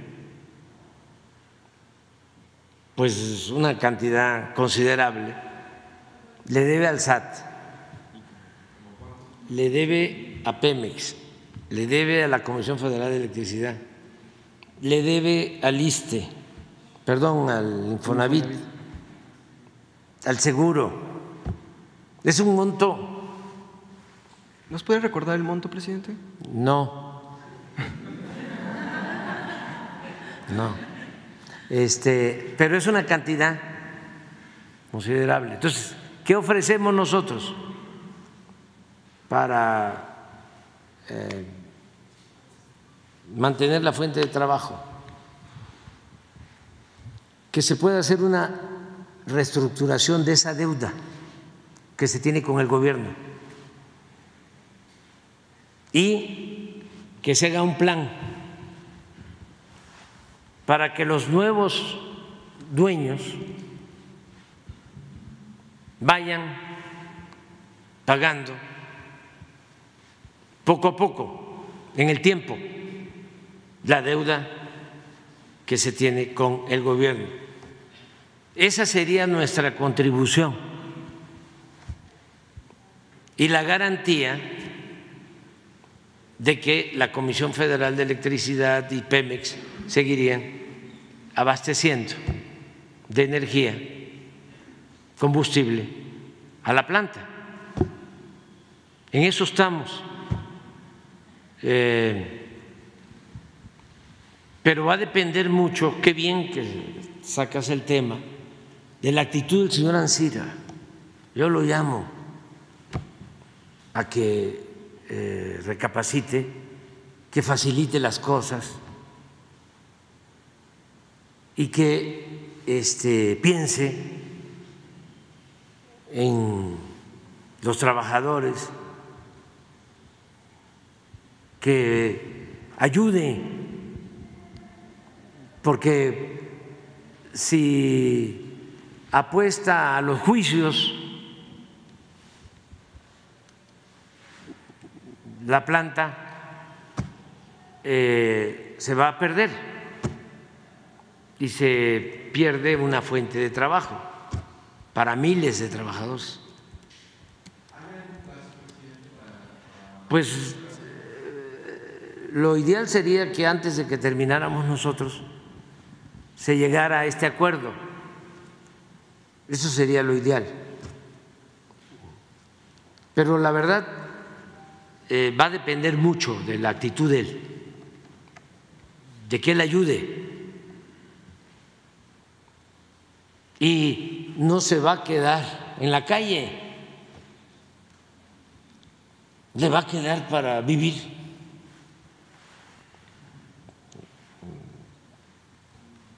Muchos años, y ojalá viva muchos años, y también para su familia, pero que entienda que ya no puede estar pensando en que él va a seguir siendo el dueño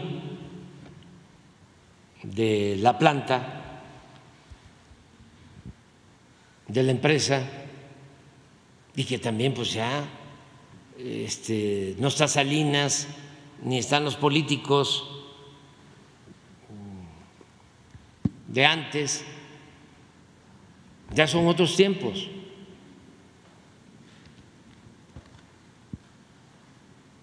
Y que eh, nosotros le agradeceríamos que ellos, que, que él ayude en esto. Ojalá.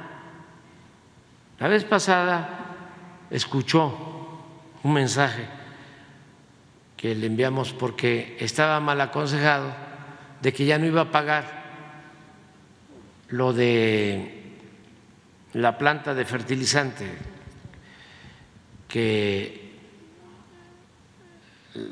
se la pagaron con un sobreprecio como de 200 millones de dólares. Entonces hubo una denuncia, se comprometió a pagar los 200 millones de dólares, lleva pagados creo que como 100 Pero los abogados o sus asesores, amigos, ya lo habían mal aconsejado de que no iba, que no pagara.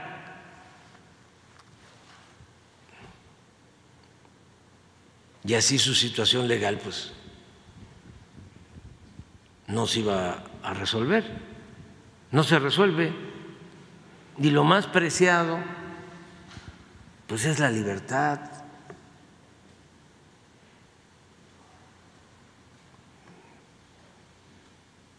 Ojalá y en este caso, de acuerdo a lo que me estás planteando, este, él ayude. Nosotros vamos a buscar a estas empresas, las heredas, son muy grandes y si es necesario Personalmente voy a hablar con los presidentes de los consejos de administración, los dueños de estas empresas, para pedirles que nos ayuden y que este, eh, participen, que inviertan con esa condición de que eh, la deuda que corresponde al gobierno o que tiene la empresa con el gobierno en su conjunto no se va a condonar pero sí eh, se puede reestructurar con el propósito de que ellos inviertan, porque va a requerir dinero fresco la empresa para eh, reactivarse. Estoy muy atento ¿no? a lo que está pasando en Monclova. Sé que, por ejemplo, salen camiones en la madrugada de Monclova que llevan trabajadores a Saltillo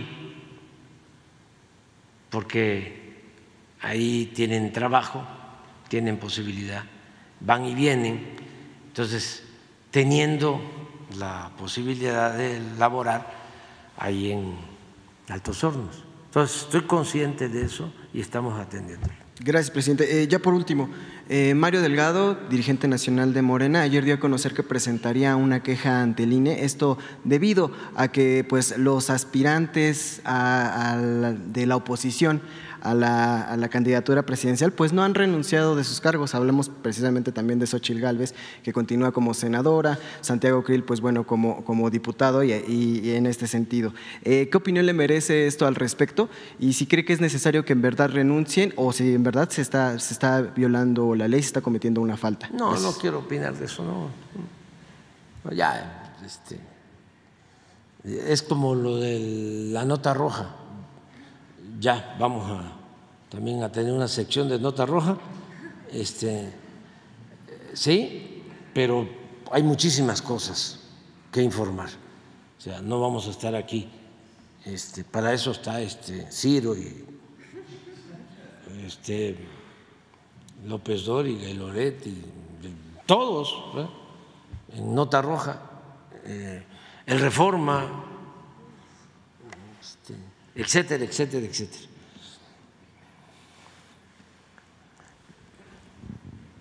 Gracias, presidente. Buenos días, Dalila Escobar, de Proceso.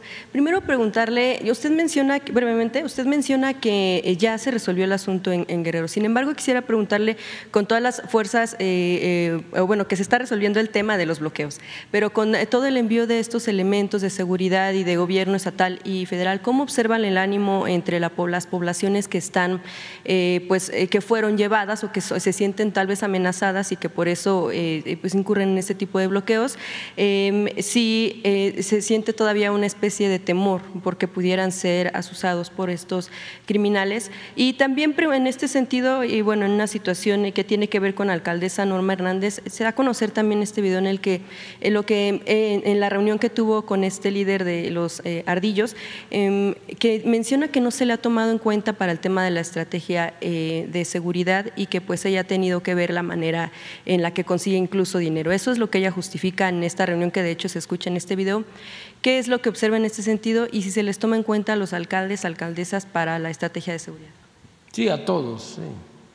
Eh, se, se atiende, se trabaja de manera coordinada. Miren, así como aquí, de lunes a viernes, nos reunimos, todo el gabinete de seguridad,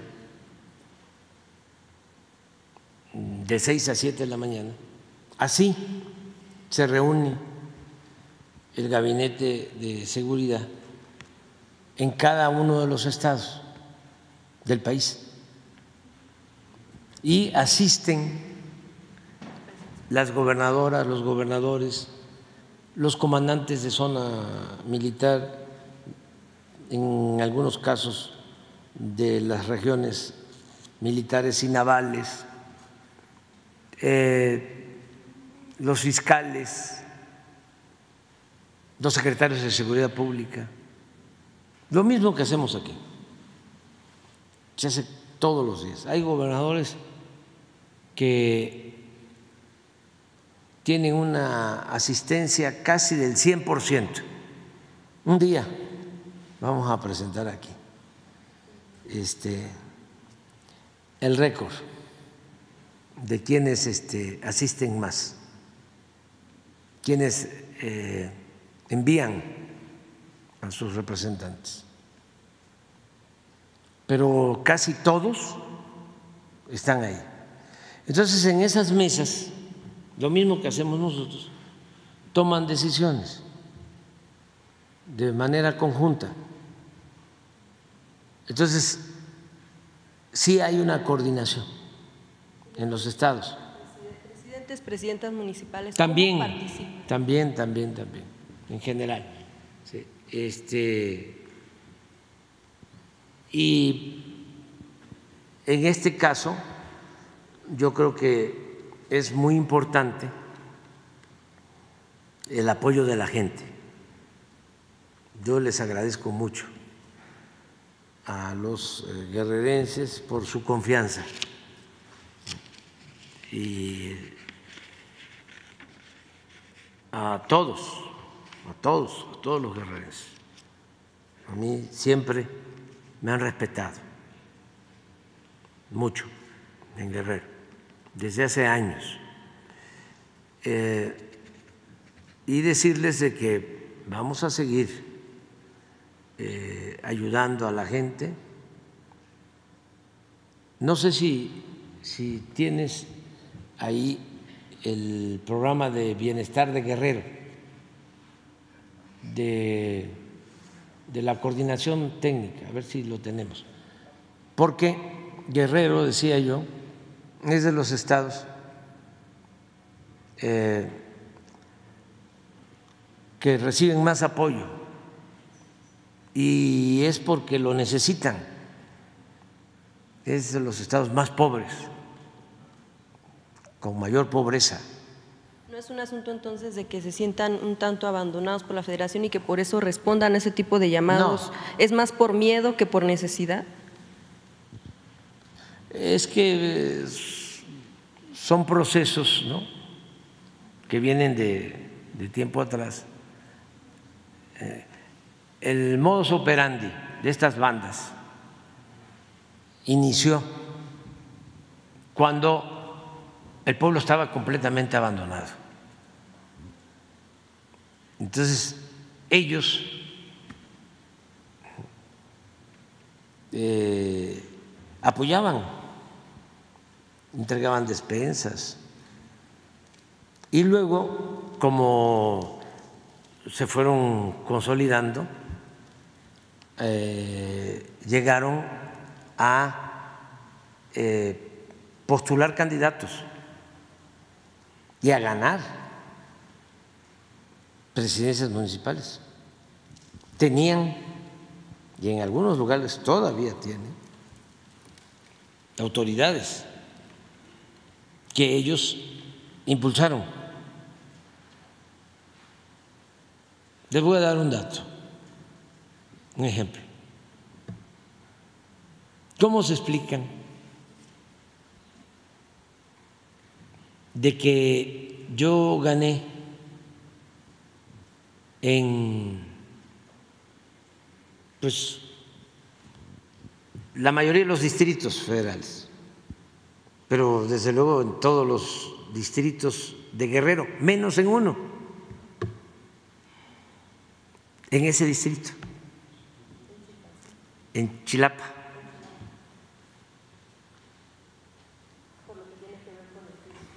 Porque ya estaban ahí con un partido y con otro.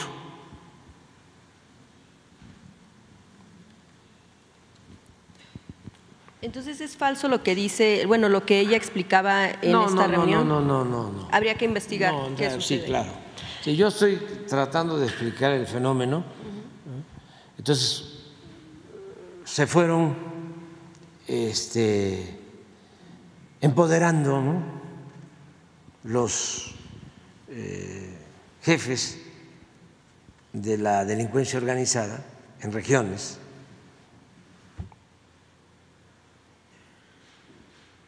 Y ahora pues las cosas han ido cambiando porque se está atendiendo a la gente que antes no se atendía. Y aun cuando todavía existen estas redes y estas bases de apoyo, ya eh, muchos están recapacitando y eh, no quieren eso acuerdos como tal, presidente, para ya retirar el bloqueo? O sea, ¿hubo algo específico en concreto? No, solamente no, fue. se este, resolvió atender demandas sociales, pero no, no. O sea, el fondo no era ese. El fondo es el que se detuvo a dos personas y querían que se les liberara. A lo mejor la gente que fue no sabía. Y este, los movilizaron por otras razones. Pero de todas maneras, qué bueno que se llegó a un arreglo. Por eso hay que tener paciencia, presencia y prudencia. Las tres P, como las tres C que se necesitan en política para los jóvenes, cabeza, corazón y carácter.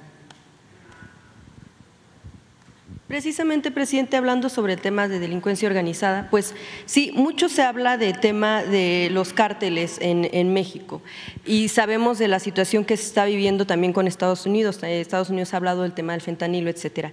Sin embargo, bueno, pues eh, aún hablando de, estos cárteles en nuestro país, eh, surge, por supuesto, siempre la pregunta de cómo es que se distribuye en Estados Unidos este tipo de, drogas, cómo es que llega a las personas que logran, pues, tener más de 100 mil personas que han fallecido por el, consumo de, por el consumo de drogas. Una investigación de proceso que se hizo mediante la revisión de informes que se tienen desde Estados Unidos indica que hay 11 cárteles mexicanos que tienen alianzas con cárteles de Estados Unidos, llamados o conocidos como domésticos, que sí existen allá, y con una distribución en 26 de 50 estados de Estados Unidos, es decir, en más de la mitad que se está teniendo en el territorio estadounidense. Eh, o sea, no llegan de la nada eh, este tipo de drogas este, a estos estados donde pues la gente está consumiendo y está muriendo por consumo principalmente de fentanilo.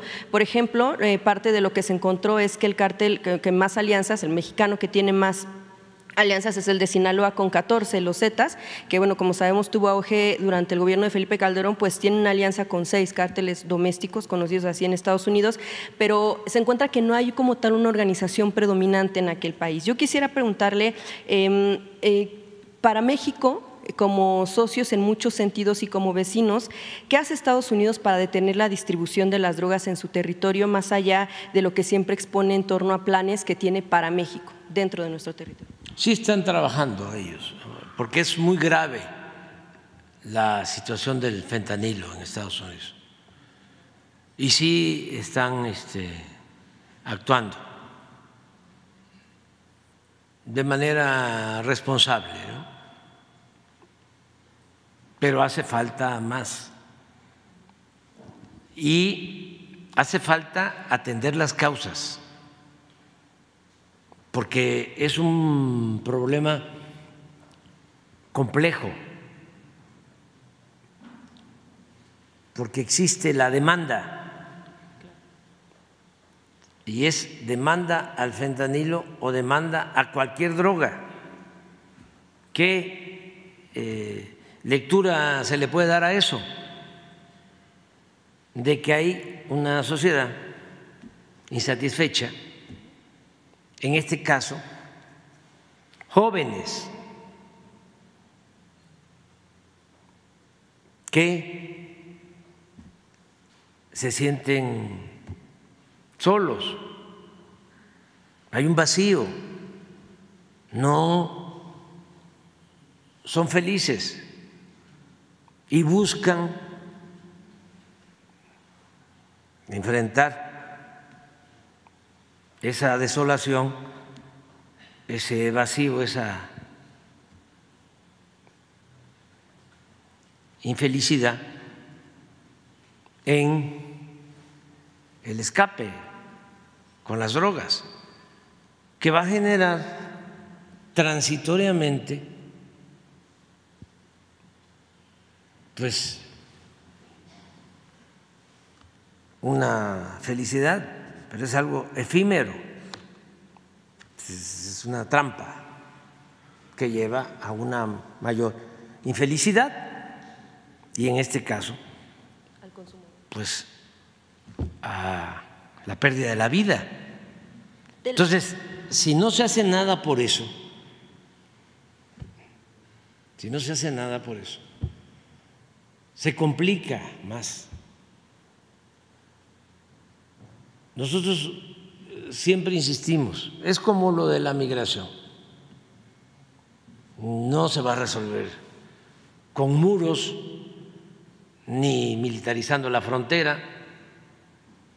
Todo eso que está haciendo el gobernador de Texas es, ya no voy a usar la palabra, pero no, sí la uso, es politiquería, es publicidad, es este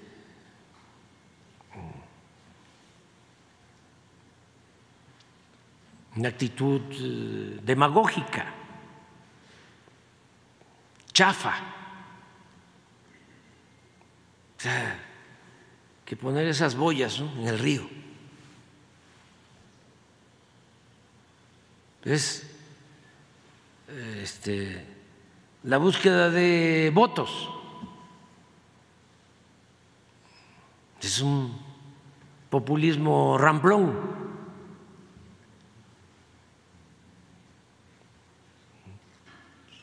¿Cuántas este, boyas van a poner? En el río. Eso está como los espectaculares. Son como espectaculares. Este, eso no es serio. En el caso del consumo de la droga, es lo mismo. O sea, no es atender efectos. Es atender las causas.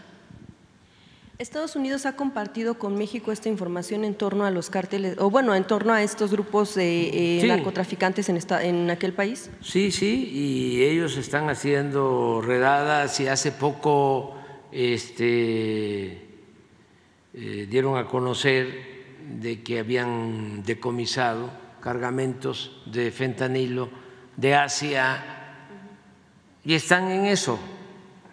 Y hay cooperación y nosotros ayudamos y vamos a seguir apoyando porque son cuestiones humanitarias. En caso de no cambiar ese tipo de estrategias para atender el tema, como usted menciona, de las causas para el consumo de drogas, ¿considera que podría convertirse en un problema todavía más grave en Estados Unidos este tipo de Es un problema muy grave y eh, se están tardando en ir al fondo, en atender las causas. Nosotros, y ojalá y se interprete bien, no tenemos ese problema. O sea, no tenemos un consumo excesivo de droga Incluso los mexicanos que trabajan, que viven en Estados Unidos, son los de menos consumo en Estados Unidos. O sea, no hay mexicanos o de origen mexicano este, como consumidores predominantes, no existen. Entonces, ¿por qué? ¿Por qué no nos los explicamos? Tiene que ver con nuestra idiosincrasia. Por eso yo siempre defiendo nuestro pasado, nuestras culturas, lo que heredamos de las grandes civilizaciones mesoamericanas. ¿Qué heredamos? los mexicanos. ¿Qué somos los mexicanos? Somos compartidos porque traemos una tradición de vida comunitaria. ¿Qué somos? Solidarios, fraternos, nos damos la mano. Eh, ponle más agua al frijol y alcanza para todos. ¿Qué otra cosa somos los mexicanos?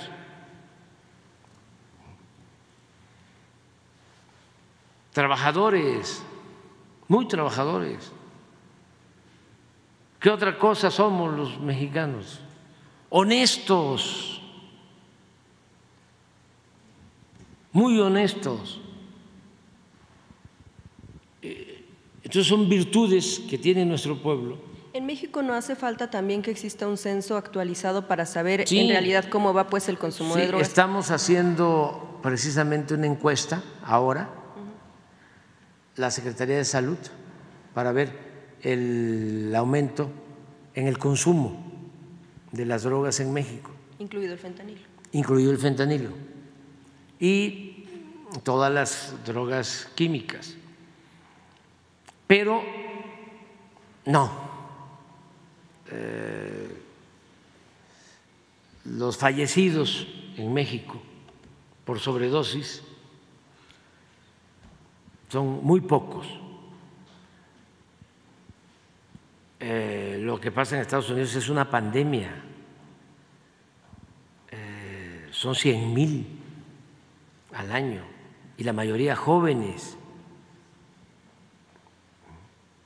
Entonces, sí, tenemos que seguir ayudando en todo, pero no basta con detener el tráfico Sí, porque parte de lo que se ha observado también es que en Estados Unidos pues, se acostumbra mucho al tema de hacer un tanto espectacular las detenciones de criminales mexicanos, pero no se habla tanto de los que detienen en Estados Unidos que son pues estadounidenses. Haría falta un cambio en ese sentido también para evitar que solamente parezca que México es el responsable en estas Sí, sí, y cambios también en manejo de información, porque aquí hemos hablado muchas veces de cómo de manera oportunista y politiquera los eh, legisladores o políticos de los partidos en Estados Unidos culpan a México eh, de un problema que tienen ellos eh, básicamente por la demanda, por el consumo. Entonces se les hace muy fácil decir, este, es México, o los migrantes traen la droga. Y como también en Estados Unidos no cantan mal las rancheras, los medios de información que no lo son, sino de manipulación, con honrosas excepciones, los grandes diarios nacionales manipulan mucho. Y es la prensa escrita, y es la radio, y es la televisión. Entonces, al ciudadano estadounidense eh, le han hecho creer de que los problemas se originan en México o tienen que ver con los migrantes. Pues esto que está haciendo el gobernador de, de Texas o el gobernador de Florida, eso no es serio, eso no es responsable, eso es politiquería, vil. México no estaría pensando en mostrar, pues sí, toda esta radiografía que se tiene también en Estados Unidos para que se vea que pues es una situación que de no ser por estas redes criminales en ambos países, pues no llegaría pues la droga independientemente sí de atender las causas. Un reporte que tenga que ver con el número de eh, cárteles domésticos que hay en Estados Unidos. Mm, es buena la relación y lo cierto es que el presidente Biden ha tenido este, una actitud respetuosa con nosotros y no queremos este, eh, que se vaya a pensar que estamos confrontándonos. No, queremos la cooperación, queremos ayudarnos, lo estamos haciendo. Va a venir de nuevo eh, la señora Elizabeth, que es de Casablanca, asesora para estos temas. Viene, creo que el 20 o 25 de este mes. Y hay una reunión de parte nuestra, quien representa a México, al gobierno de México, es Rosa Isela Rodríguez. La señora Elizabeth y Rosa Isela están trabajando de manera conjunta en eso. Gracias, presidente. En un asunto también que tiene que ver con declaraciones de Felipe Calderón desde España, en una breve entrevista también con Proceso, bueno, pues él menciona que lo que ha sucedido con eh, situaciones actuales que tiene que ver con la violencia, como lo de Hipólito Mora, pues es una situación inaceptable. Afirma que en su gobierno, eh, que el gobierno que más combatió la delincuencia fue el suyo y que era con todo el peso de la ley. Asegura también que el actual gobierno, es decir, el de usted, da abrazos y los balazos los recibe la población. Y bueno, pues él bueno, lo que dice es que en su gobierno no había ese tipo de situaciones. ¿Qué es eh, lo que usted considera? Porque además él también está hablando de un tema de una participación del crimen organizado en las elecciones hacia 2024 que dice se observaron desde 2021. No, pues eso sí calienta. No, nada más que nos este, explique por qué mantuvo a García Luna. De secretario de Seguridad. Nada más eso. Y ahora que estamos hablando de el ángel de la dependencia,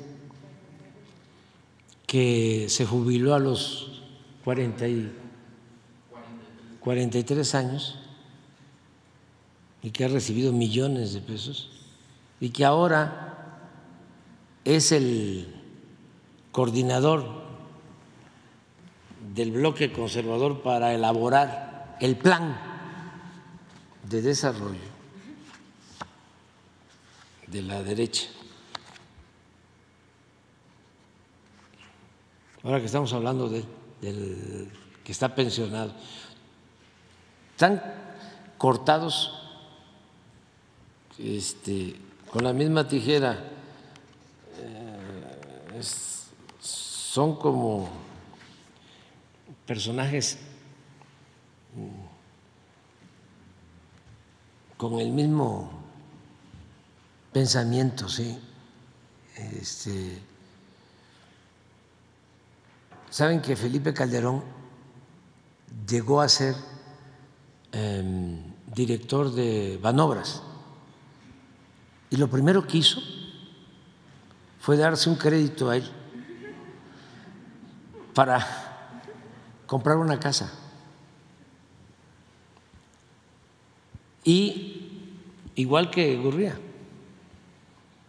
em, no le correspondía, porque sí había esa este, prestación a los trabajadores de Banobra, pero tenían que tener un tiempo. Y él llegando, llegando, se dio el crédito. Así es la derecha, así son los conservadores, muy hipócritas y muy corruptos, mucho, muy corruptos. El problema de Gurría no solo es eh, lo de su pensión, no, el problema de Gurría es que era secretario de Hacienda hace 25 años cuando se aprobó el FOBAPROA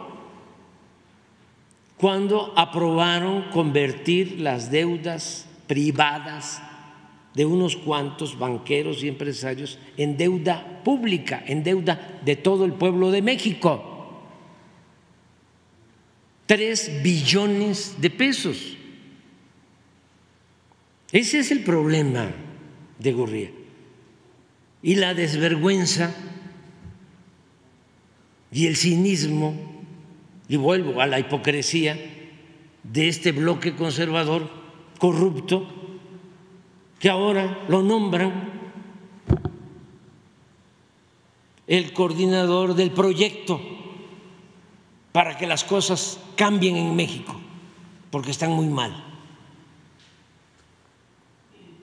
Y estos van a venir de nuevo, ¿no? A salvarnos.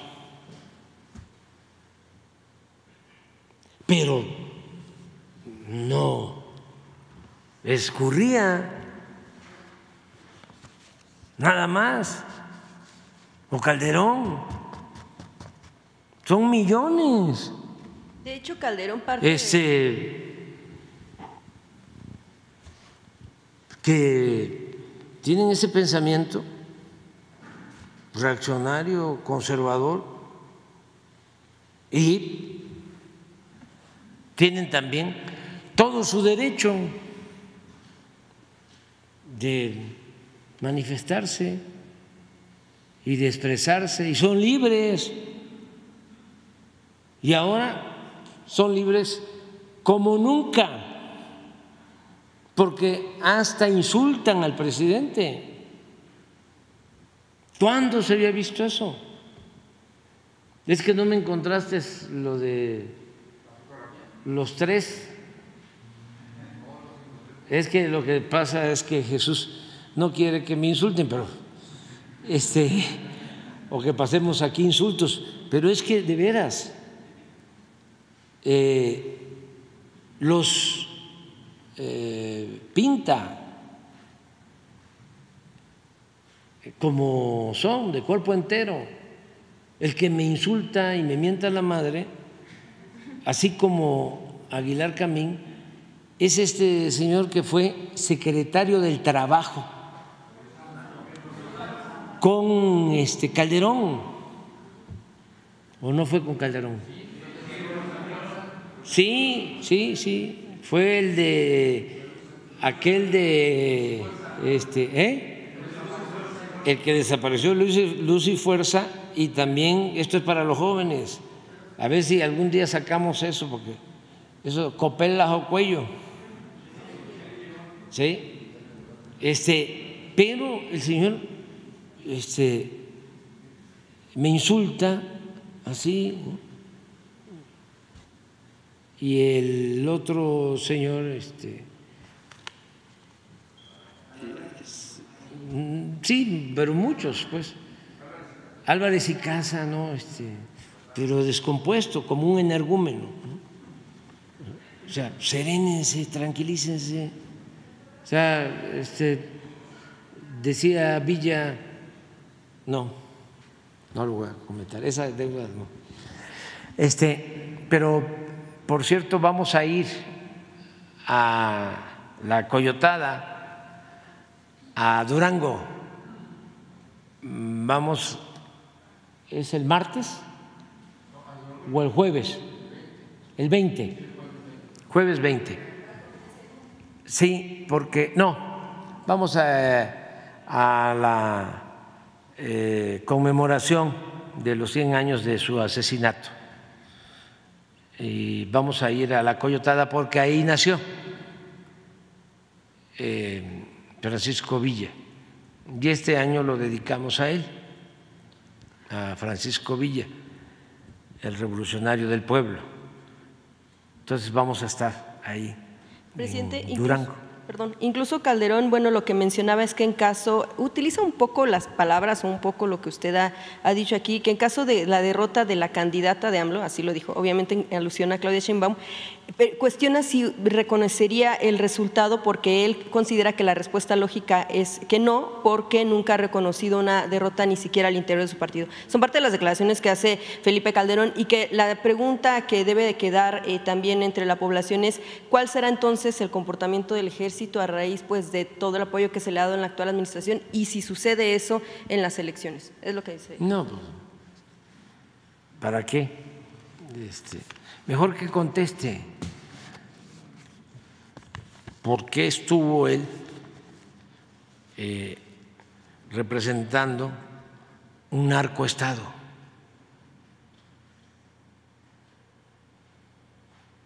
Y que nos explique sus vínculos, sus enjuagues con García Luna. nada más. Porque eh, así son los conservadores de hipócrita. Creen que todos son como ellos.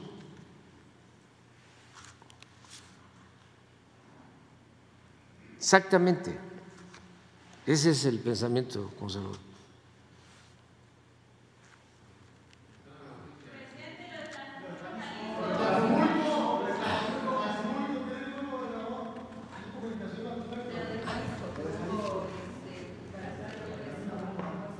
Sí, sí, sí, sí, sí. Mañana informamos, porque se fue anoche esto, ¿no?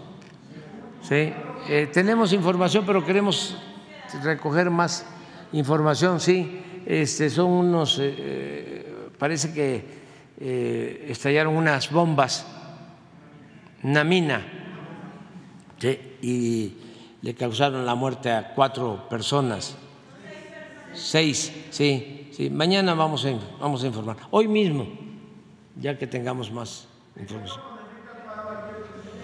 Pues de las obras que se están llevando a cabo en Jalisco, lo del agua de Zapotillo a Guadalajara, eh, un tren que se está eh, construyendo hacia Guadalajara, básicamente sobre eso. El fin de semana vamos a estar en Baja California Sur. Por cierto, eh, el viernes la reunión de gabinete y la conferencia se va a llevar a cabo en La Paz. Sí, ese mismo día voy a estar en la exportadora de sal, voy a Guerrero Negro, eh, voy también a la isla de Cedro, que es Baja California, pero voy a ir a la isla de Cedro. Al día siguiente vamos a estar en el puerto Libertad, eh, en Sonora, y voy a estar con los ERIS en la isla del Tiburón, eh, y el domingo vamos a hacer evaluaciones de caminos en Sonora, en la sierra, y al mismo domingo voy a supervisar el distrito de riego que se está construyendo en los pueblos yaqui y el acueducto también de los pueblos yaqui. Y ya me regreso el domingo. No sé, no, no. es supervisión, es que está muy lejos, o sea, imagínense, de La Paz a, Guerrero Negro, pues sí, deben de ser como unos mil kilómetros. ¿Eh? 500. 500. 500. Y luego de ahí a, cruzamos a a Libertad. Y luego de Libertad a, Tiburón, ahí la Tiburón con los eh, series. Y mande en La Paz. Hay problemas allá en No, no, no. Bueno, no tengo registrado eso de que haya problemas. Este es la mina, ¿no? Sí, sí. Sí, ojalá y se resuelva. Ojalá y se resuelva. Porque este, sí hace falta este, la, la roca fosfórica para los fertilizantes. Ya es tardísimo, ¿eh? Y ya ni hay canciones ni nada, ya se terminó. Ah, por cierto, este, ya está el álbum, ¿eh?